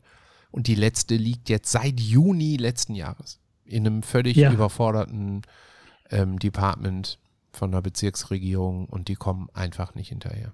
Ne? Also das, was äh, letztlich sind es natürlich auch häufig überforderte Menschen, wo du dann Experten brauchst, die du nicht einfach aufstocken kannst und so. Ne? Also es ist ja so vielschichtig, es ist immer sehr leicht, äh, sich über solche Sachen ähm, zu echauffieren. Und ich finde, man darf auch frustriert sein über sowas. Aber die Dinge zu verändern ist hochkomplex. Das ist nicht einfach nur politische Schludrigkeit, sondern es ist ja, wirklich also, hochkomplex. Ne? Äh, ich, ähm, mein Cousin, mit dem ich, also der Sohn von meinem Großcousin, ja. äh, zu dem ich einen guten Draht habe, äh, der ist auch ein Filmjunkie und Fußball bekloppt, so wie ich, mhm. äh, der, mit dem hatte ich ihm gesprochen und der hat mir gesagt, also er meinte, hier sind einfach grundlegende Probleme. Also es sind ja teilweise Mitarbeiter in den Departments tot, mhm. die das machen. Mhm. Ja, also die gibt es nicht. Dann gibt es die, die, das Gebäude gibt es nicht mehr. Es ist alles noch analog. Also die wenigsten Anträge kannst du online stellen. Plus es gibt keine technische Infrastruktur, die dir eine stabile, die dir stabile Netzversorgung gewährleistet. Auch das ist einfach alles kaputt oder eben Was? so stark beschädigt, dass du, dass du dich nicht darauf verlassen kannst. Ich finde, wenn wir ähm, über die Region da unten sprechen, ne? also ihr Lieben da draußen an den Empfängnisgeräten dieser Welt, wir reden jetzt natürlich total fokussiert über den türkischen Bereich des Erdbebengebiets. Ne?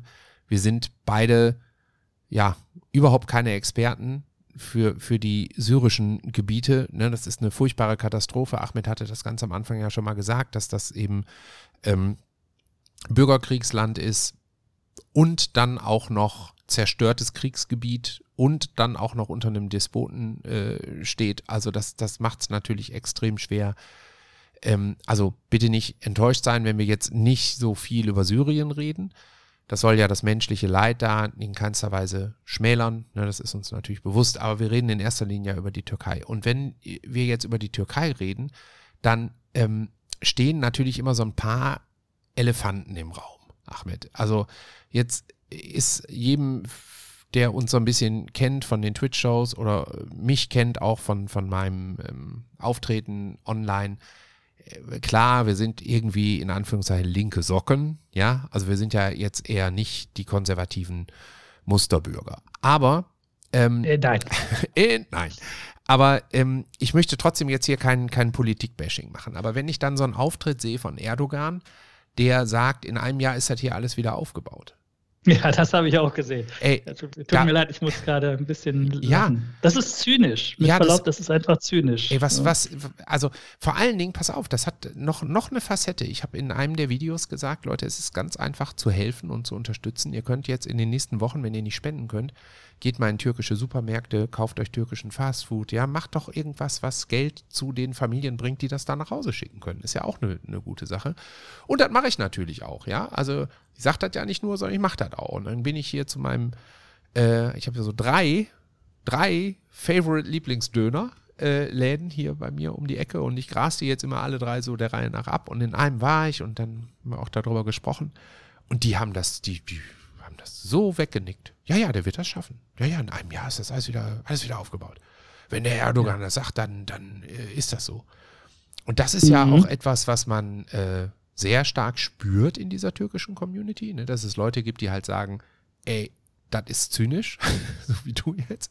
Und andere, die halt sagen, ja, ja, das ist unser, äh, Erdogan wird das schon machen, das ist unser großer, starker Präsident. Ne? Ja. Ja. Also ich verfolge die äh, innenpolitischen Themen der Türkei nicht so, äh, nicht so stark wie äh, hier in Deutschland. Also, weil hier in Deutschland bin ich natürlich viel stärker betroffen. Ich bin einfach schon seit äh, frühester Jugend sehr stark politisch interessiert war auch mal Mitglied einer Partei und ich habe auch mehrere Wahlkämpfe mitgemacht, aber das, äh, das spielt jetzt hier keine Rolle. Ich kann in der Türkei kann ich eben jetzt so als Außenstehender in Anführungszeichen, kann ich jetzt nur beobachten, es stehen halt bald Wahlen an. Mhm.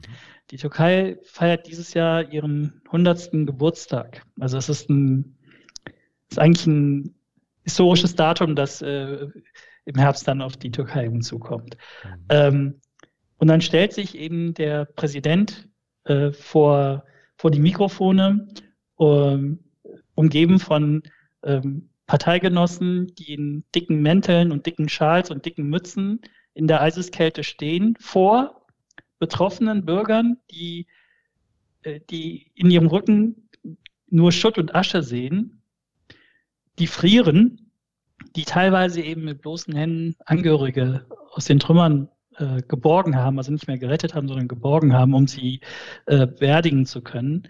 Äh, wenn sie das Glück hatten, die eben äh, ordentlich beerdigen zu können, dann ist das ja schon mal was. In vielen Städten gab es leider eben auch Massengräber, weil einfach zu viele tot sind. Und ähm, dann stellt er sich dahin und sagt, er ist sich sicher mit Gottes Hilfe, das ist auch ganz wichtig, nur mit Gottes Hilfe. Weil ohne Gottes Hilfe geht es natürlich nicht. Ähm, mit Gottes Hilfe ist, äh, wird in einem Jahr hoffentlich alles wieder aufgebaut sein. Mhm. Das sind, das sind Phrasen und deswegen habe ich gesagt, das ist äh, zynisch. Ähm, ich verstehe meine Mitbürger vor Ort manchmal nicht, aber wie denn auch? Ich lebe ja nicht dort. Also ich, ich, mich betrifft das ja konkret irgendwie nicht. Ich will jetzt nicht äh, äh von Deutschland aus mit der Überheblichkeit eines, äh, äh, ähm, ich bin hier in Sicherheit, ich bin satt und zufrieden.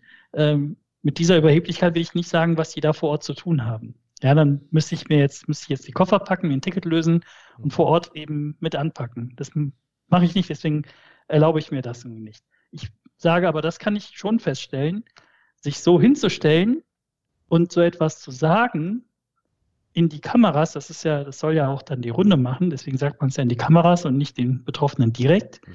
Ähm, das finde ich zynisch. Ich bin jetzt kein frommer Mensch, überhaupt nicht.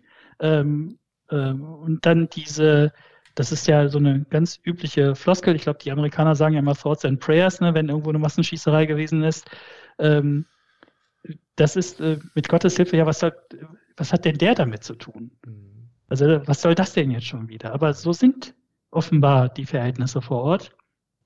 Gott hat das mitgewollt oder der, niemand weiß, was der, äh, wie Gottes äh, Wege nun mal so sind. Ja? Das ist ein schreckliches Unglück, aber nur mit Gottes Hilfe kommt man da auch wieder raus. Mhm. Das sagt er. Mhm. Ich habe ein Video gesehen von einem Instagrammer, der gesagt hat, also der, äh, der Erdogan will ja ein Buch schreiben ähm, und das soll ein religiöses Buch sein. Also es würde dann äh, in seinen Augen wahrscheinlich den Koran irgendwie ablösen und äh, in dem Augenblick, wo er dieses Buch rausbringt, würden halt äh, die meisten Menschen in der Türkei, die den Koran zu Hause haben, würden den gleich wegwerfen und nur noch dieses Erdogan-Buch in der Hand haben. Das ist ein Kult. Ja. Das ist ein Kult. Ja. Ähm, ich finde es schade und traurig, dass sich das so entwickelt hat. Und ähm, ja, also bin, das ist. Ich bin ja ein das, großer Demokratie-Fan. Ne? Entschuldige, wenn ich. Finde ich so, sehr sympathisch. Wenn ich da so, ich sehr sympathisch. so zwischengehe. Insofern, ähm, so schwer es mir fällt, der hat halt eine große Mehrheit bisher hinter sich gehabt. Ne? Und äh, der hat ja mh, hm, den Putsch überstanden. Ne? Jemanden wegzuputschen, finde ich, in der Demokratie geht null. Also da war ich sogar auf seiner Seite, auch wenn ich ganz viele innerpolitische Entscheidungen, so wie ich die mitbekomme, überhaupt nicht teilen kann. Ja, und auch das Gefühl habe, ähm, dass da äh, politische Gegner weggesperrt werden, mundtot gemacht werden und so. Ja, also ich bin so weit, dass ich noch nicht mal mehr dahin fahren möchte, um Urlaub zu machen, weil ich drei, vier Stories mitbekommen habe von Leuten, die halt weggecached wurden, einfach weil sie auf Instagram, äh, Instagram, äh, Social Media sehr aktiv gegen seine Politik waren.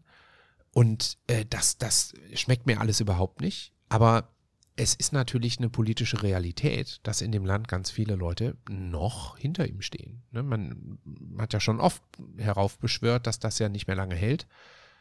Aus ne, ganz vielen Gründen in der Vergangenheit. Und jetzt ist es angeblich wegen des Erdbebens. Jetzt werden die Leute ihn nicht mehr wählen und so.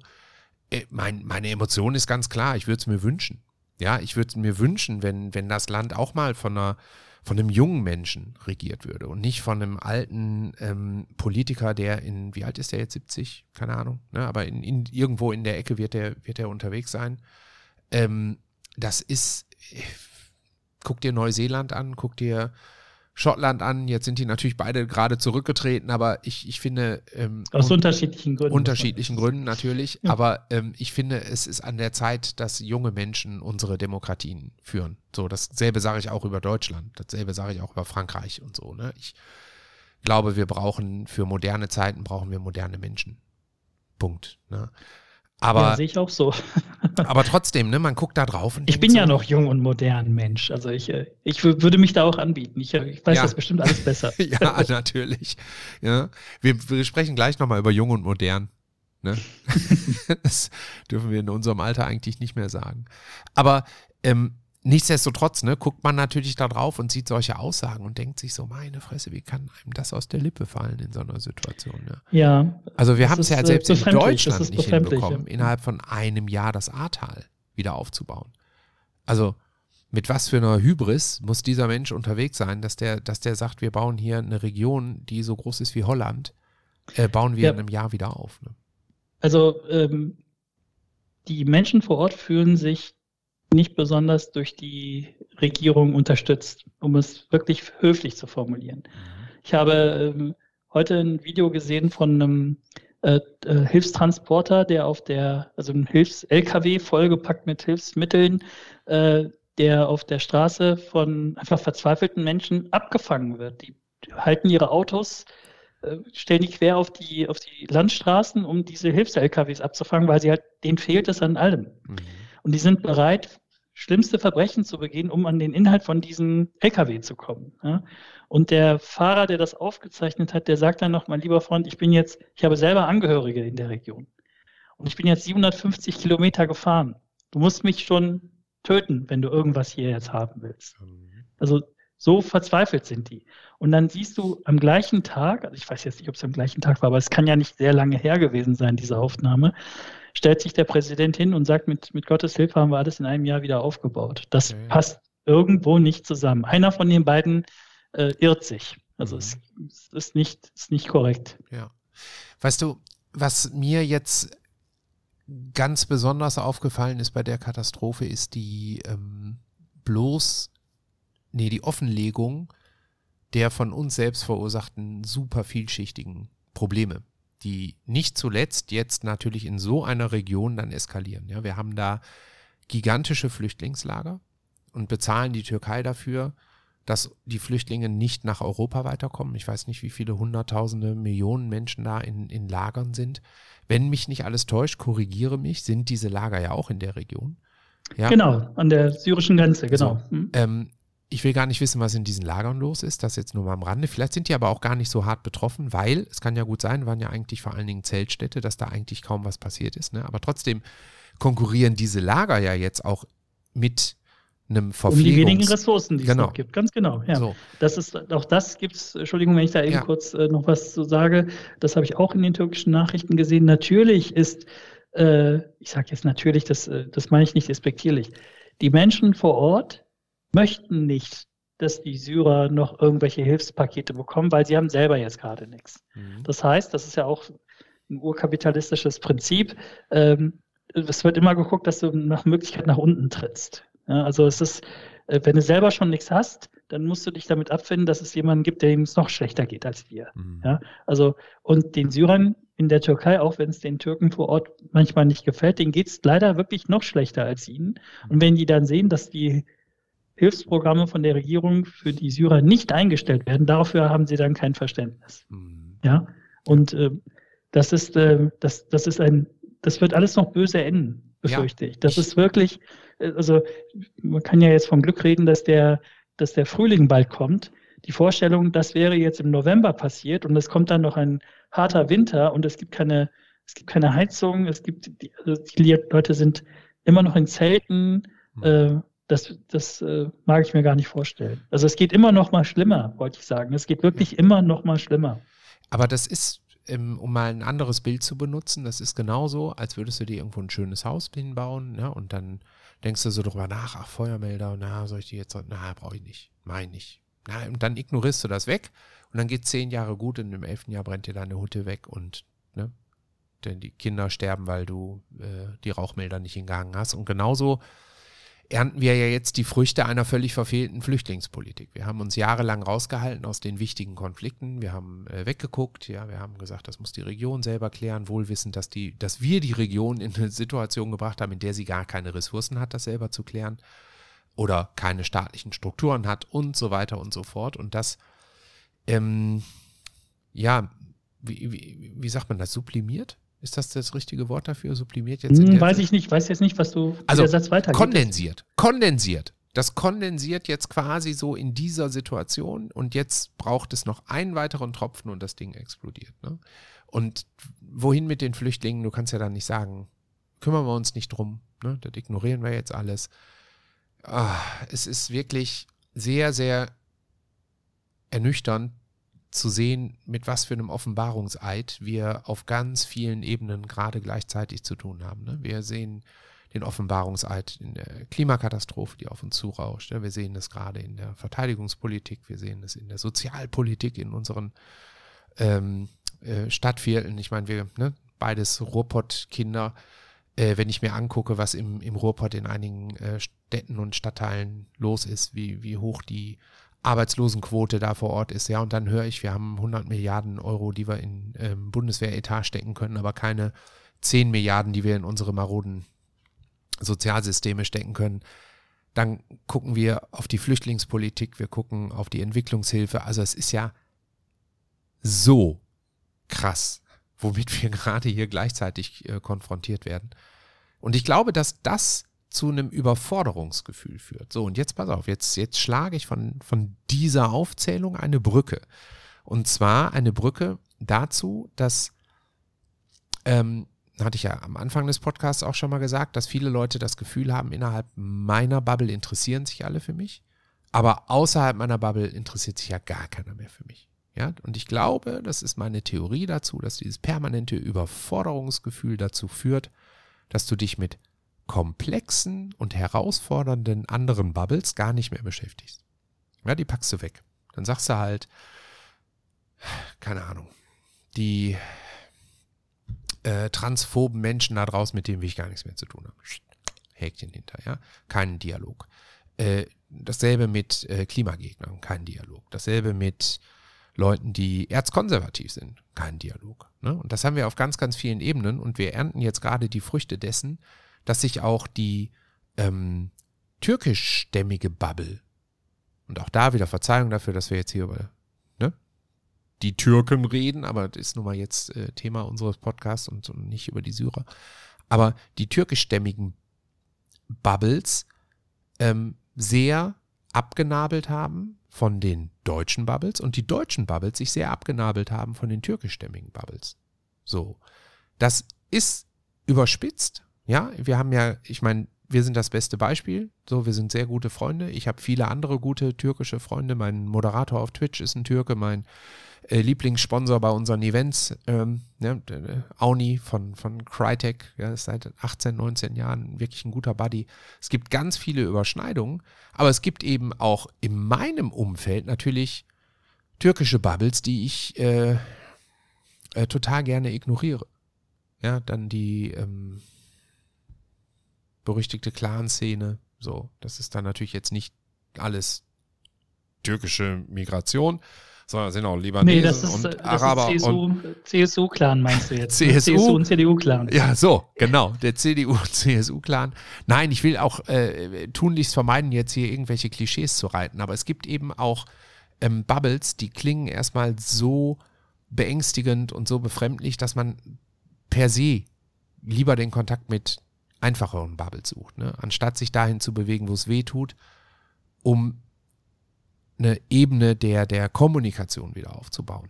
Und das, das frustriert mich furchtbar, dass wir verlernt haben, miteinander zu sprechen und uns füreinander zu interessieren. Ich habe einen guten alten Bekannten aus, äh, du erinnerst dich ans Moody Art damals noch, ne? Äh, in, mhm. in Essen. Da habe ich einen super netten Palästinenser kennengelernt, der ähm, genauso wenig nicht deutsch klingt, wie du nicht deutsch klingst, ne? Ähm, und der hat mich zu sich nach Hause eingeladen und ich bin unfassbar toll ähm, bewirtet worden. Wir hatten einen super schönen Abend und dann irgendwann ist mir aufgefallen, dass die ganze Wohnung äh, vollgehängt war mit Bildern von Arafat. Und das war halt zu einer Zeit, als Arafat noch lebte und Arafat eben auch ja irgendwie na, schwierig zu beurteilen war für jemanden, der nicht in der Tiefe in diesem Palästina-Konflikt drin stand. Und dann habe ich damals so gedacht, oh, ach nicht, dass das jetzt hier so eigentlich so Finanzierer von Terroristen sind. Ne, lässt mal die Finger von. Ne. Da ärgere ich mich heute noch drüber, dass ich damals nicht den Mut hatte zu sagen, hey Leute, hier bin ich, lass uns reden, ja, lass uns austauschen, lass uns verstehen, lass uns nachvollziehen können. Jetzt mit 25 Jahren später gucke ich da drauf und weiß natürlich, ey, das sind Menschen, die von ihrem Lebensgebiet vertrieben wurden. Natürlich suchen die sich irgendjemanden, der sagt, wir holen euch eure Gebiete zurück, ja, und äh, gucke da ganz anders drauf. Aber ich glaube, diese Angst im Umgang miteinander, das ist so ein ganz, ganz zentrales ähm, Thema und auch ein roter Faden, der sich auch wieder durch hunderte von Kommentaren durchgezogen hat. Dass Leute wirklich gesagt haben, jetzt reicht's mir. Schon wieder interessiert sich keiner für uns. Ja, da war ein Bauunternehmer bei, der hat geschrieben, ich bin mit meinen ganzen, meinem ganzen Team, mit meinen Maschinen ins Ahrtal gefahren, um da zu helfen. Ja, ich habe wochenlang da kostenlos äh, äh, mitgeholfen. Glaubt ihr, dass auch nur einer sich jetzt mal dafür interessiert, wie es uns geht? Und, und was, was machen wir denn da, Ahmed? Wie, wie kommen wir denn aus der Nummer wieder raus? Ja, auch darauf, das ist eine sehr weitreichende Frage, auch darauf habe ich natürlich keine Antwort. Ich kann nur schildern, dass äh, diese Form der ähm, Inselbildung nicht nur zwischen verschiedenen Nationalitäten hier in Deutschland äh, ist, sondern selbst innerhalb der türkischen Gemeinschaft gibt es äh, verschiedene Gruppen. Ich, also ich bin, ich komme aus einem alevitischen Dorf für diejenigen, die äh, die sich ein bisschen damit irgendwie auskennen. Ähm, also wir, wir, sind zwar, also ich bin überhaupt nicht religiös, aber ich sage jetzt einfach mal, ich bin in eine äh, muslimische Familie hineingeboren, ja, sagen wir es mal so, eine alevitische Familie hineingeboren. Das heißt, bei uns tragen die Frauen in der Regel eben keine Kopftücher. Wir haben keine Moscheen. Wir beten nicht fünfmal am Tag. Die Fastenzeiten sind andere, die sind äh, liberaler und anders. Hm? Und was uns von sunnitischen Gemeinschaften oft unterscheidet, ist, wir saufen. Mhm. Ja, also das ist. Äh, wir saufen. Also direkt ja, also saufen, nicht einfach nur ich hab, das ein, äh, wenn, wenn man den Wikipedia-Artikel zum, äh, zum Alevitismus da äh, durchliest, da wirst du feststellen, dass äh, in Anführungszeichen, ich überspitzt formuliert, ja, ich möchte jetzt äh, keine äh, Glaubensbrüder und Schwestern äh, hier schlecht darstellen, dass äh, der Rausch ist einer der Säulen des Glaubens, sagen wir es mal so. Ja. Äh, es, es, steht nirgendwo beschrieben, wie dieser Rausch zustande zu kommen hat. Mhm. Ja, mhm. also äh, früher konnte man alevitische Dörfer in der Türkei daran erkennen, dass es keine Moschee gab. Mhm. Ja, also du bist durch ein Dorf gefahren, es gab keine Moschee. Da wusste, das sind wahrscheinlich Aleviten. Ne? Ähm, und Aleviten und Sunniten hier in Deutschland haben schon kaum Austausch.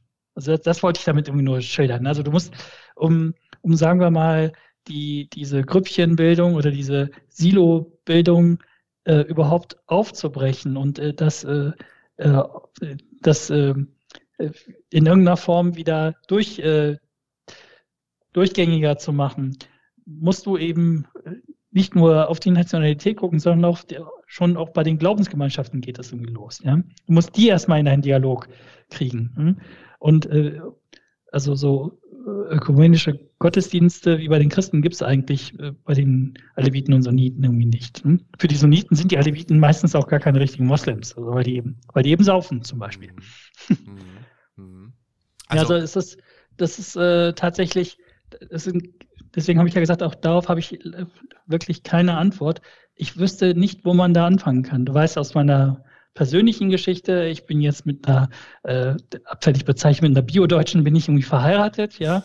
Äh, und ähm, ich bin auch immer schon so aufgewachsen. Ich habe auch bei dir im Podcast, also als wir bei dir gekocht haben, habe ich ja auch gesagt, ich habe ich habe mich eigentlich von Anfang an immer integriert gefühlt, aber ich, ich gehöre noch zu einem, zum anderen Jahrgang, ne? einfach weil ich eben in Deutschland anders aufgewachsen bin als zum Beispiel jemand, der in den 90ern hier in Deutschland geboren wird, in eine türkische Community hinein, die schon in der zweiten Generation hier ist, wo der Onkel einen Gemüseladen hat und die äh, Schwester gerade Jura studiert. Ja, also es ist, das, äh, das sind Lebenswirklichkeiten hier in Deutschland. So sieht das eben dann auch aus. Ne? Mhm. Und ähm, ja, also ich wüsste nicht, wo man da anzufangen hat. Also wir sind kommunikativ, wir reden. Ne? Ja. Äh, ich würde mir wünschen, dass das andere auch tun es geht auch gar nicht anders. Ich bin fest davon überzeugt, dass wir in einer Welt, in der wir im Augenblick leben, mit den ganzen geopolitischen und, und globalen Problemen, dass wir scheitern müssen, wenn wir nicht miteinander reden, wenn wir nicht anfangen, eine, eine Ebene zu schaffen, ähm, auf der wieder Verständnis möglich ist und auch akzeptieren, dass es, ähm, dass nicht alles, was irgendwie fremd wirkt oder macho-mäßig wirkt oder, oder unangenehm ist, automatisch toxisch und somit total äh, indiskutabel und verboten ist. Ne? Die meisten Menschen wollen eigentlich einfach nur ein gutes, ein angenehmes Leben führen. Und alle Menschen lieben es zu lachen. Ja, und alle Menschen lieben es, sich gut zu fühlen ich sag mal, die, die, die, ein Promillebereich zieht seine äh, Lebensbestätigung daraus, sich scheiße zu fühlen. Die anderen wollen sich ja, gut fühlen. Ja, das glaube ich auch, ja. Das glaube ich auch. Und also eigentlich auch die, haben wir. Wir haben ja gerade gesagt, wir, sind, wir sehen uns beide als Linke, in Anführungszeichen. Ne? Mhm. Ähm, äh, was wollen Linke? Linke wollen ja immer erstmal eine Form von Gleichheit. Und was meint Gleichheit? Das meint erstmal also ökonomische Gleichheit. Also das dass wir alle Geld in den Taschen haben, in Anführungszeichen. Ja, das, das wollen wir. Ja, und ähm, ich glaube auch, dass tatsächlich äh, viele, viele äh, Hindernisse aus der Welt geschafft werden könnten, wenn es einfach gerechter wäre. Also wenn es einfach fairer wäre. Ne? Aber ja, ja, aber das ist noch ein weiter Weg. Gerechter, ähm, das, das ist äh, so, ein, so, ein, so ein hehres Metaziel. Ich glaube, der Weg dahin geht ausschließlich darüber, dass wir anfangen miteinander zu reden. Und ne, man merkte das auch in den Kommentaren unter all den Videos. Es gab die Ausnahmen, die halt sagen, nee, das stimmt so nicht. Bei mir hat meine Nachbarin angeklopft. Ja, bei mir wurden Sachspenden abgegeben, weil wir gerade einen LKW bestücken und ne, das sind ganz viele Deutsche, die mir helfen. Also es gibt ja diese Bubbles, wo das funktioniert. Und es gibt natürlich auch äh, Städte und Stadtteile, äh, bekannte wie Kreuzberg oder so in Berlin, ja, wo das hervorragend funktioniert. Und dann gibt es aber natürlich auch Bereiche, wo das Verhältnis untereinander so toxisch ist, dass man schon gar nicht mehr miteinander spricht und erst recht gar nicht mehr nachvollziehen kann, wo kommt es denn her? Ja, weil da hast du nämlich dann wieder das Henne-Ei-Prinzip. Die einen sagen, das waren die anderen und die anderen sagen, das waren die einen. Und so kommen wir aus der Situation nicht raus. Wir, wir können das nur auflösen, wenn wir, wenn es uns gelingt, wieder in einen Dialog zu kommen und in ein Zuhören und in ein Miteinander und in ein Interesse zeigen an den anderen. Ne? Weißt du, so, das ist für mich als Außenstehender und jetzt, ich weiß, das ist jetzt auch nochmal ein, ein großer Elefant im Raum, aber ähm, auch das ist für mich natürlich nicht, nicht nachzuvollziehen. Ich kann den Konflikt zwischen Türken und Kurden zum Beispiel gar nicht nachvollziehen. Ich habe nicht im entferntesten äh, ein Verständnis davon, was so einen Hass hervorruft, dass äh, ähm, in die, mitten in diesem riesigen Erdbeben, äh, in dieser riesigen Erdbebenkatastrophe Bombenangriffe geflogen werden gegen kurdische Stellung, als hätte man nichts Besseres zu tun. Ja, gleichzeitig äh, scheinen viele Gebiete, die jetzt irgendwie nicht direkt, wo nicht direkt Hilfe geschickt wurde, scheinen wohl Kurdengebiete zu sein. Ich kann das gar nicht ähm, äh, beurteilen. Das sind alles Sachen, die ich mal hier lese, mal da lese. Ähm, und ich gucke auf solche Konflikte und denke, verdammt noch eins. Wie soll man denn sowas dann jetzt auch noch lösen? Ja. ja, es kommt halt einfach alles zusammen. ja, wir ernten ja, die also Früchte. Wir sind wieder bei dem, was ich eben gesagt habe. Ja, in, in solchen Katastrophen ernten wir die Früchte der äh, Vernachlässigung der letzten Jahre, dass wir keine echte Lösung gesucht haben. Ja, das kannst du auf andere also, Gebiete äh, der, der Welt übertragen, ja, den Palästinenserkonflikt und so weiter. Es gibt ja Hunderte solcher Konflikte. Ne? In China mit, mit der Unterdrückung der Uiguren und so weiter und so fort. Ne? Bis hin zu den berüchtigten Marseiller Vororten in Frankreich. Also wir müssen ja auch gar nicht immer so weit weg gucken. Und in Deutschland nee, oder, oder ich, ja. ich wollte gerade sagen, also äh, in den in vielen Orten in, der, in den neuen Bundesländern, ich war ja früher als Berater auch dort unterwegs, das ist, äh, da wurde mir eben auch von meinen Auftraggebern vorgeschlagen, eben, ich habe gesagt, ich gehe abends noch was irgendwie essen, nehmen Sie sich das doch mit ins Hotel. Also das ist, äh, das kommt irgendwie schon mal vor. Gehst in ein, also Anfang der 90er, äh, äh, Verzeihung, Anfang der 2000er, ähm, in Chemnitz gehst du ins McDonalds, da hast halt einen tätowierten Glatzkopf, der hinter der Theke steht. Ja, in, in Gelsenkirchen würdest du erstmal fragen, spricht hier überhaupt jemand Deutsch, weil du davon ausgehst, das sind alles äh, Ausländer, die hier äh, hinter der Theke stehen. Ne? Das ist eben anders. Also klar, also es gibt Probleme überall, Stefan, das stimmt, das stimmt. Mhm. Aber das ist oft in, in sehr wahrscheinlich. Das ist, äh, deswegen habe ich, ich habe ja vorhin gesagt, die haben jetzt Credit in der Türkei. Ne? Also mhm gönne ich denen einfach. Äh, die müssen priorisieren. Die müssen einfach gucken, was ist am dringlichsten. Und es ist ja oft so, dass in solchen Katastrophen die Dinge, die in den ersten zwei, drei Tagen am dringendsten benötigt werden, sind dann andere als die, die man nach einer Woche oder nach zwei Wochen irgendwie halt braucht. Also auch das, äh, da wird es irgendeine Form von Katastrophenmanagement hoffentlich geben, die funktioniert und die jetzt dann die richtigen Entscheidungen trifft. Die internationale Solidarität ist unfassbar groß. Mhm. Die ist unfassbar groß. Also nicht nur aus Europa, aus aller Herrgottsländer kommen ja, kommen ja Hilfstruppen, ja. Mhm. Ähm, die werden irgendwann, äh, die werden äh, eigentlich jetzt wahrscheinlich gerade zu dieser Zeit werden die letzten auch das Land irgendwie verlassen, weil es nichts mehr für die vor Ort zu tun gibt.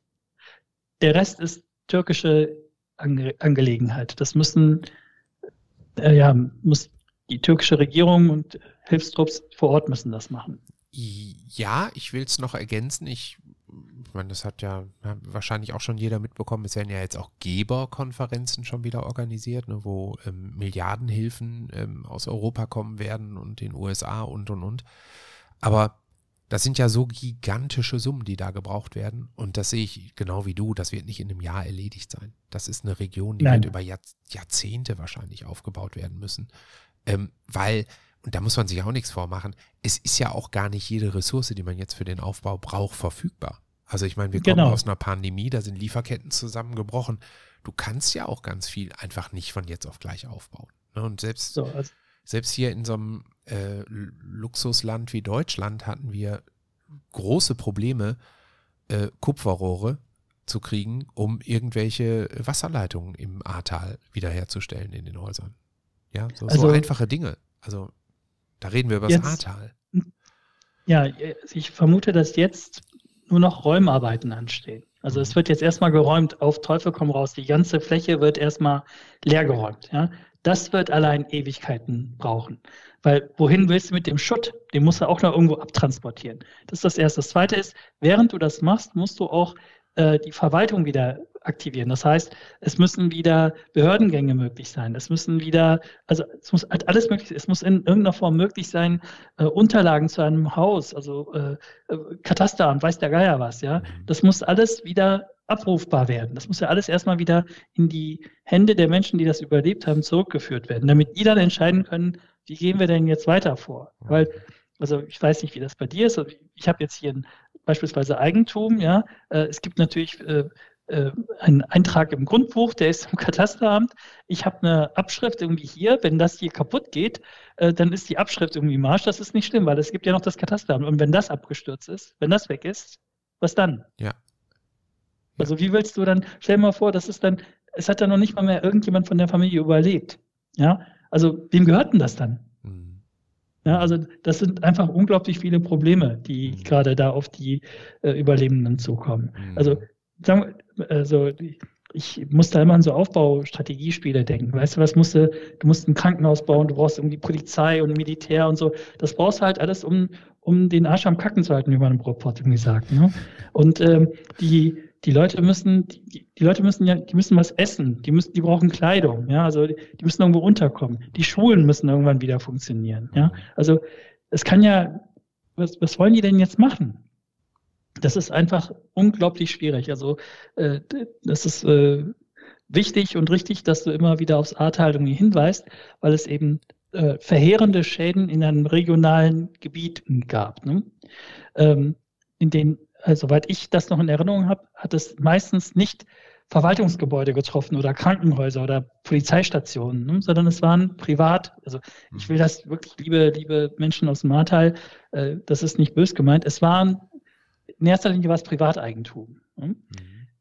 In diesen betroffenen Gegenden in der Türkei ist es tatsächlich noch ein bisschen schlimmer, was das betrifft. Wobei, nochmal, also ich möchte nicht das eine äh, Leid gegen das andere in irgendeiner äh, irgendwie aufwiegen. Ich möchte nur darauf hinweisen, dass die beispielsweise eben nicht mehr den Behördengang machen können, können den, der im Ahrtal irgendwie noch möglich war. Das geht halt einfach nicht. Ja? Also das muss erstmal alles instand gesetzt werden, damit das wieder anlaufen kann. Mhm. Damit das instand gesetzt wird, brauchst du aber erstmal Strom. Auch das ist teilweise eben noch nicht mal da. Ja? Also man kann. Was machst du dann? Ja, man kann sich die, die, dieses Ausmaß der Katastrophe, kann man sich kaum vorstellen. Man kann auch diese Katastrophen Ahrtal, ne, ich nutze das immer nur als Beispiel, um zu sagen, selbst in dem relativ, also im Verhältnis, ne, wir reden hier über die Dimensionen der Katastrophe, nicht über die Bedeutung der Katastrophe, aber über die Dimension, ähm, selbst in dem relativ kleinen Ahrtal-Bereich, der da überflutet wurde, sind wir ja immer noch nicht da, dass man sagen kann, das Leben hat sich normalisiert. Immer noch nicht. Ja, und wenn Deutschland ja. da jetzt nach anderthalb Jahren oder wie lange das her ist, immer noch nicht da ist, wie will man denn eine Region, die Faktor 100 mal größer ist, in einem Gebiet, was von ethnischen Konflikten erschüttert wird, was äh, eine völlig zerstörte Infrastruktur hat und dann auch noch angrenzt an eine Bürgerkriegsregion, wo es noch mal schlimmer ist, wie will man denn dieses Wo Geflüchtete in Zelten noch sind. Ja, ey, wie willst du denn dieses Gebiet äh, in, in äh, absehbarer Zeit ohne eine permanente äh, Unterstützung und ein völlig anderes Verständnis vom Miteinander, wie willst du das denn aufbauen? Ja, also ich finde, um jetzt mal so ein bisschen ins Positive zu gehen, ich finde, in dieser riesen Katastrophe äh, liegt auch eine gigantische Chance, weil natürlich das jetzt mal äh, wieder, wieder eine Bewährungsprobe ist. Weil das ist jetzt endlich mal etwas, da kann man sagen, da engagiert man sich über, über Jahre, wahrscheinlich brauchen wir Jahrzehnte und baut echte Partnerschaften auf und unterstützt sich langfristig. Ne? Ich habe heute kurz vor unserem Podcast weil mein Podcast-Gesprächspartner leichte technische Probleme hatte, die richtige Plattform zu installieren. Tert und, ähm, und federt ihn. habe ich äh, die Zeit genutzt und habe auf betterplace.org äh, eine Spendenaktion angelegt. Und ich habe die ganzen letzten Jahre auf meinem Twitch-Kanal immer eine Spendenaktion mitlaufen lassen für eine Krebshilfe hier vor Ort. Ne? Und da sind jedes Jahr ein paar hundert Euro zusammengekommen manchmal haben wir spezielle Aktionen gemacht, da haben wir dann auch mal 18.000, 19.000 Euro eingesammelt und da plätscherte die ganze Zeit weiter und ich habe heute gesagt, oh, nein, das switche ich jetzt. Wir machen das jetzt, wir machen jetzt eine Spendenaktion, die einfach permanent jetzt Geld generiert und natürlich dem Maßstab, wie meine Community zu geben bereit ist, aber auch ich äh, werde da immer wieder Geld reingeben, ähm, Geld generiert, was eben in die Erdbebenhilfe geht. Und das ist für mich ganz klar, das ist nichts, was ich jetzt eine Woche laufen lasse, sondern es ist etwas, was wir jetzt starten und wo wir über Jahre hinweg Geld sammeln werden. Weil das etwas ist, und das meine ich mit einer Bewährungsprobe, wenn wir das ernst nehmen, diesen Konflikt, und wenn wir wirklich Dinge auch mal langfristig verändern wollen, dann wär, ist, braucht es vielleicht sogar manchmal solche Katastrophen, um zu verstehen, verdammt noch eins, ey, wir müssen wieder anfangen, miteinander zu leben. Und einander zuzuhören und anzupacken und zu unterstützen und zu helfen. Und nicht äh, immer nur in Vorurteilen versinken und äh, denken, macht doch sowieso alles keinen Sinn. Also ich äh, möchte dazu noch auch noch was sagen. Das, ehrt dich erstmal, äh, Stefan, aber viele Dinge ehren dich, das wissen wir ja alle. Ähm, okay, äh, das ehrt dich, dass gespannt, du das machst. Du ähm, ich, ähm, ich möchte als also persönlicher Geschichte möchte ich mir erzählen. Ähm, ich habe ja wirklich fast ausschließlich nur deutsche Freunde und dann gibt es meine Verwandtschaft, die, äh, äh, und ähm, die, aber die leben noch nicht mal mit mir hier im selben Ort. Also ich habe unglaublich viele deutsche Freunde. Ich habe auch die allermeisten Arbeitskollegen sind irgendwie deutsch oder äh, aus meiner früheren Zeit sind die eben auch noch europaweit, weltweit irgendwie verteilt. Ähm, aber kaum einer hat sich tatsächlich bei mir gemeldet und gefragt, sag mal, seid ihr auch davon betroffen? Du warst der Erste, der das gemacht hat. Und ich war ein bisschen irritiert, muss ich ehrlich gestehen. Ich meine, ich, äh, wenn ich mich mit Leuten unterhalte, sage ich ja nicht, ich komme aus Malatya. Das ist, äh, ist normalerweise kein Gesprächsthema. Ne? Mhm. Ich, eigentlich sage ich, ich komme aus dem Port, wenn mich jemand fragt. Und ähm, du hast das gemacht. Ehemalige Arbeitskollegen von meiner vorletzten Firma haben das gemacht. Aber aus meinem engsten Freundeskreis hat das kaum einer gemacht. Und ich habe mich gefragt, warum machen die das eigentlich nicht? Ne? Und ich glaube, die haben einfach Schiss. Die haben vor der Frage Schiss. Ja? Also nicht vor der Frage, sondern äh, was ich darauf äh, zu sagen habe. Alle hoffen, ich unterstelle Ihnen das einfach mal, alle hoffen, bei mir ist nichts. Mhm. Ja? Bei mir ist, ich habe keine schlimmen Geschichten zu erzählen. Mhm. Und sie trauen sich nicht, das zu fragen. Hm? Ich rufe jetzt aber auch nicht an und sage, pass mal auf, bei uns sind alle glücklicherweise davongekommen. Es ist äh, in Anführungszeichen nur Eigentum äh, zerstört worden. Jetzt wissen die nicht, wie es irgendwie weitergeht, aber sind halt alle am Leben, was ja auch stimmt. Das wäre der, der Stand. Ähm, aber das ist vielleicht auch ein Gespräch, das die nicht wollen. Weiß ich nicht. Ja. Aber weißt du, damit kann ich wieder bei dem anknüpfen, was ich ganz am Anfang des Podcasts ja auch schon mal gesagt habe, dass ganz viele Leute in den Kommentaren gesagt haben, ich fühle mich so alleingelassen. Wie kann das sein, dass die sich alle nicht für mich interessieren? Wie kann das sein, dass Leute, mit denen ich täglich zusammenarbeite, so tun, als wäre ich gar nicht da oder als gäbe es diese Erdbebenkatastrophe nicht? Wie kann es sein? Ne?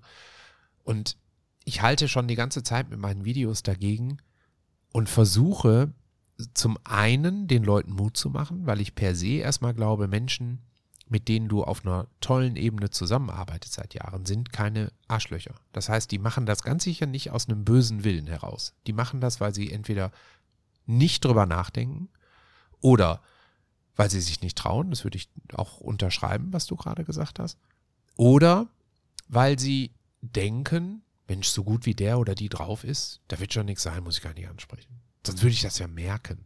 Ja.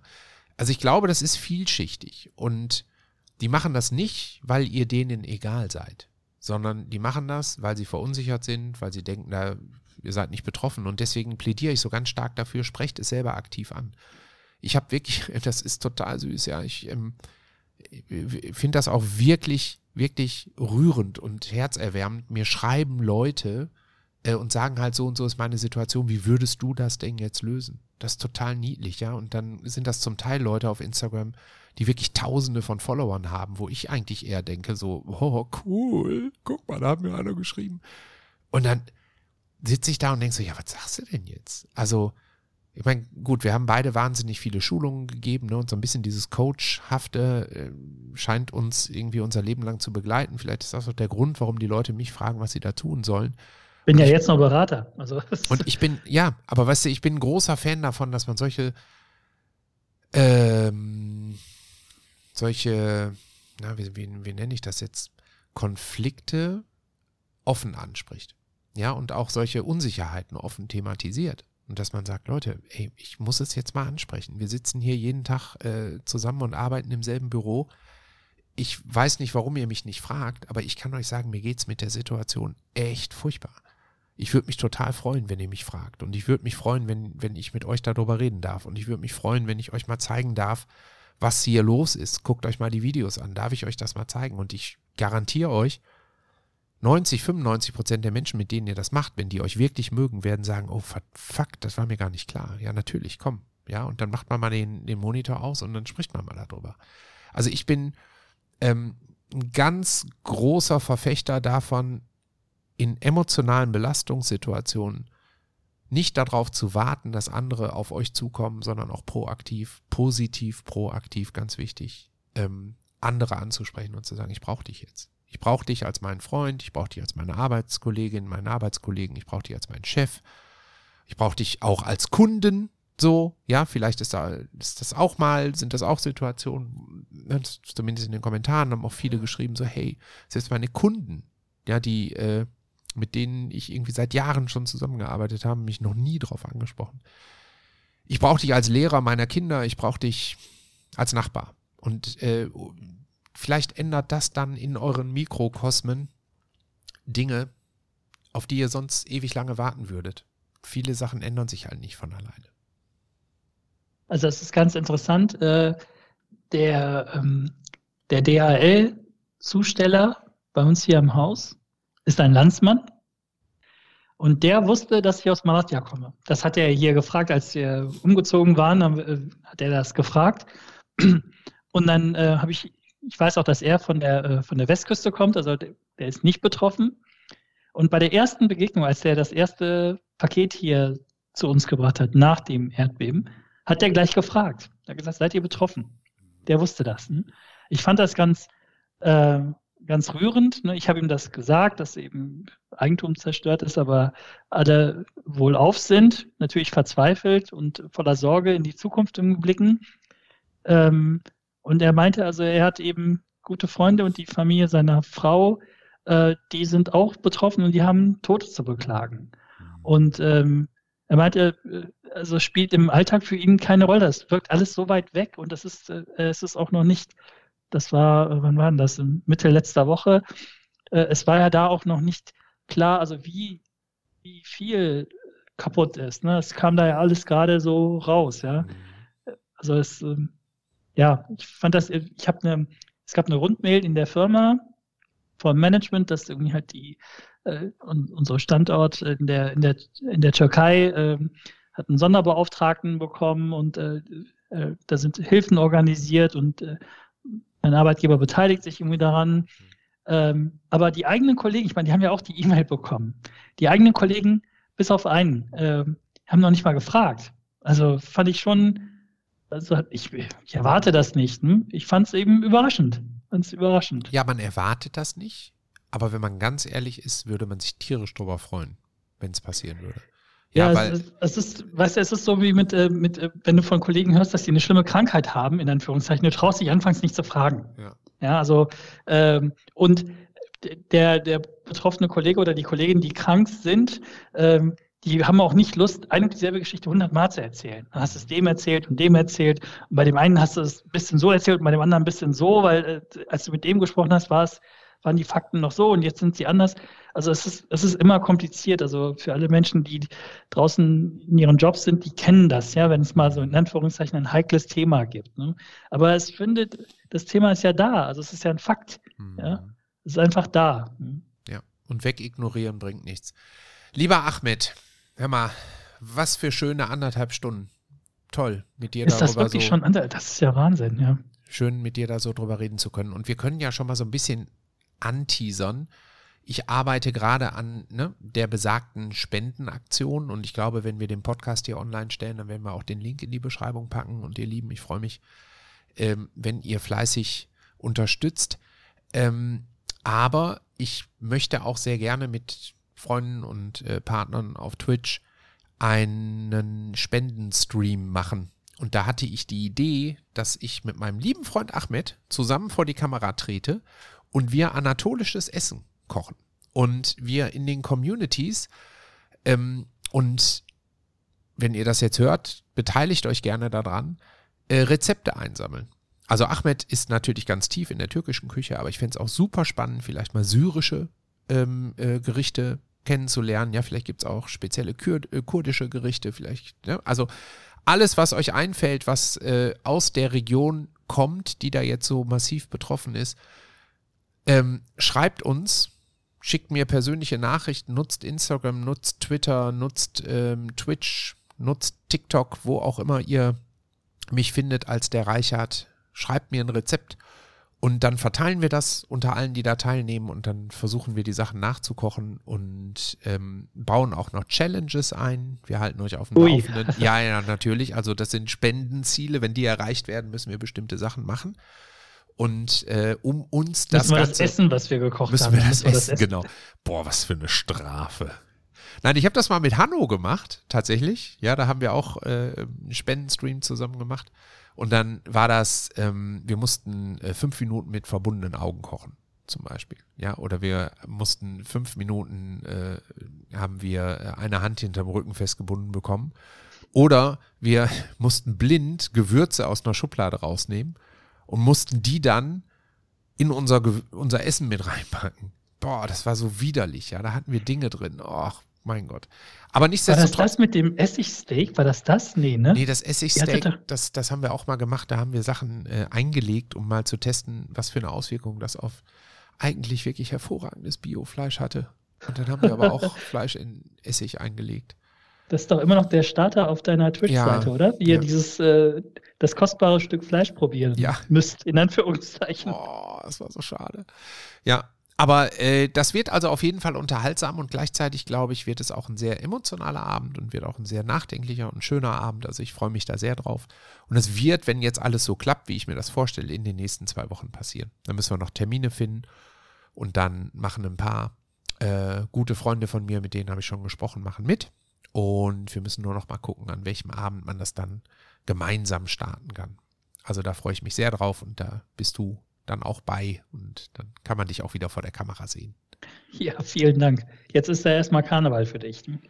Ja, ja, ja, für mich tatsächlich geht es morgen los und ich habe auch mit mir ehrlich gesagt sehr gekämpft, ob ich überhaupt Karneval feiern gehe oder nicht. Aber soll ich dir was sagen? Ich habe also ist übrigens auch eine der dämlichsten rhetorischen Fragen, fällt mir gerade ein. Ne? Soll ich dir was sagen? Wenn du schnell bist, sagst du einfach nein. Dann ist das Gespräch vorbei. Okay, ist egal, du sagst nicht nein. Soll ich dir was sagen? Ich brauche jetzt auch mal ein paar Tage, um einfach meinen Kopf abzuschalten. Um einfach mal die Seele wieder an Freude, Spaß und schöne Dinge zu gewöhnen und ähm, den, den wirklich anstrengenden Alltag der letzten zweieinhalb Jahre zumindest mal für, für einen Tag oder, oder zwei auszublenden. So. Ich hoffe, das gelingt. Ich hoffe, dass wir da alle gesund und ähm, einigermaßen Kopf erholt wieder rauskommen. Körperlich erholt werden wir da nicht rauskommen. Das kann ich jetzt schon mal sagen. ja, alles ja. klar. Aber lieber Ahmed, haben wir noch irgendetwas vergessen? Liegt dir noch was auf dem Herzen? Willst du noch was loswerden zu dem Thema? Nein, vielen Dank äh, an die armen Menschen, die sich das jetzt bis zum Ende anhören mussten. Äh, ihr wart wirklich ganz tapfer. Auch euch schließe ich in meine äh, Abendgebete, die ich nie spreche, schließe ich mit ein. Ähm, ihr, also vielen auch äh, wirklich hier ganz, ganz großen herzlichen Dank an den Gastgeber und an die vielen hilfsbereiten Menschen, die jetzt schon unglaublich viel für die Betroffenen in der Türkei und in Syrien geleistet haben. Also Rettungskräfte aus Deutschland, das THW war, THW war ja da und äh, weiß der Geier, und die große finanzielle Spendenbereitschaft, also auf den ähm, offiziellen Kanälen gibt es ja verschiedene Stellen, wo man auch wirklich äh, sicher sein kann, dass das Geld da auch ankommt. Also das ist ja wirklich, Hilfsbereitschaft ist ja fast grenzenlos gewesen. Ne? Und das äh, freut mich natürlich. Ich äh, kann da auch gar nicht so richtig viel ergänzen. Ich möchte nur auf eine Sache noch kurz hinweisen. Du hast mir direkt am Anfang zwei ganz offizielle Spendenlinks gegeben. Ich habe dich damals angeschrieben, wo kann ich denn mal Geld hinüberweisen? Und dachte, jetzt kommt so der geheime Link direkt in die türkische äh, Katastrophenregion oder so. Und dann hast du mir äh, einen Link gegeben, das war, glaube ich, äh, SOS Nothilfe oder sowas. Und der andere war ähm, Aktion Deutschland hilft den ich dann auch benutzt habe und den ich jetzt auch für die, für die Better Place äh, Spendenaktion benutzt habe. Und du hast mir damals gesagt, das sind so große, seriöse Organisationen. Ja, und wir brauchen jetzt so einen langen Atem. Da ist das Geld gut angelegt. Deswegen habe ich das jetzt auch genommen. Und ähm, tja. Ja, ich habe mhm, ich hab auch äh, als Privatbetroffener, ich habe auch den Familienangehörigen direkt Geld überwiesen ähm, das könnt ihr natürlich nicht machen. Also das ist, äh, ich rate auch davon ab. Ähm, also wirklich, das ist, läuft ganz viel auf Vertrauen. Ja, ähm, die offiziellen Kanäle sind schon zuverlässig und seriös. Und ja. da würde ich mir keine, also hätte ich dann keine schlaflosen Nächte. Wenn ich, wenn ich schon bereit bin, um zu spenden, das ist ja dann mein Geld. Ähm, dann möchte ich auch sicher sein, dass das in irgendeiner Form äh, äh, ankommt. Also wenn ich jetzt, wenn du so Privatgeld äh, überweist, dass äh, die Bank nimmt eine Gebühr, das ist halt bei so großen offiziellen Kanälen ist das eben halt anders. Ne? Ja. Da, da, kommt ja wirklich dann jeder Cent an. Das ist bei privaten Überweisungen nicht der Fall. Also in die Türkei natürlich nicht der Fall. Wenn du das innerhalb von Europa machst oder der Eurozone ist das kein Problem, aber das kostet halt Gebühren. Davon rate ich ab, also macht das nicht. Ähm, haltet euch an die offiziellen Kanäle. Haltet euch an den Stefan, der weiß das schon. Genau, genau. Und ich schließe jetzt diesen Podcast mit den äh, Worten, die ich jetzt auch in ganz vielen meiner Videos benutzt habe und die ich auch als Hashtag äh, jetzt immer häufiger benutze, nämlich wer, wenn nicht wir, ihr Lieben. Also, ja, es liegt an uns, Dinge zu verändern, es liegt an uns, anders mit Leuten zu kommunizieren und Leute zu integrieren und auch zu helfen als in der Vergangenheit. Denn nur gemeinsam kriegen wir die großen Dinge, die die Welt für uns bereithält in den nächsten Jahrzehnten, kriegen wir die gewuppt. In diesem Sinne bedanke ich mich bei meinem wundervollen Gast und Freund, dem Ahmed. Schön, dass du hier warst, mein Lieber. Und bei euch draußen fürs Zuhören und sage, bleibt gesund, passt auf euch auf und denkt immer dran, wer, wenn nicht wir. Ciao, ciao. Du darfst auch noch Tschüss sagen. Achso, ich, ich, ich habe gedacht, das war die Abmoderation. Ja, war, es schon. aber tschüss. Ja, vielen Dank, vielen Dank, Stefan. Hat Spaß gemacht. Vielen Dank in die Runde. Ja, passt auf euch auf. Ciao, ciao.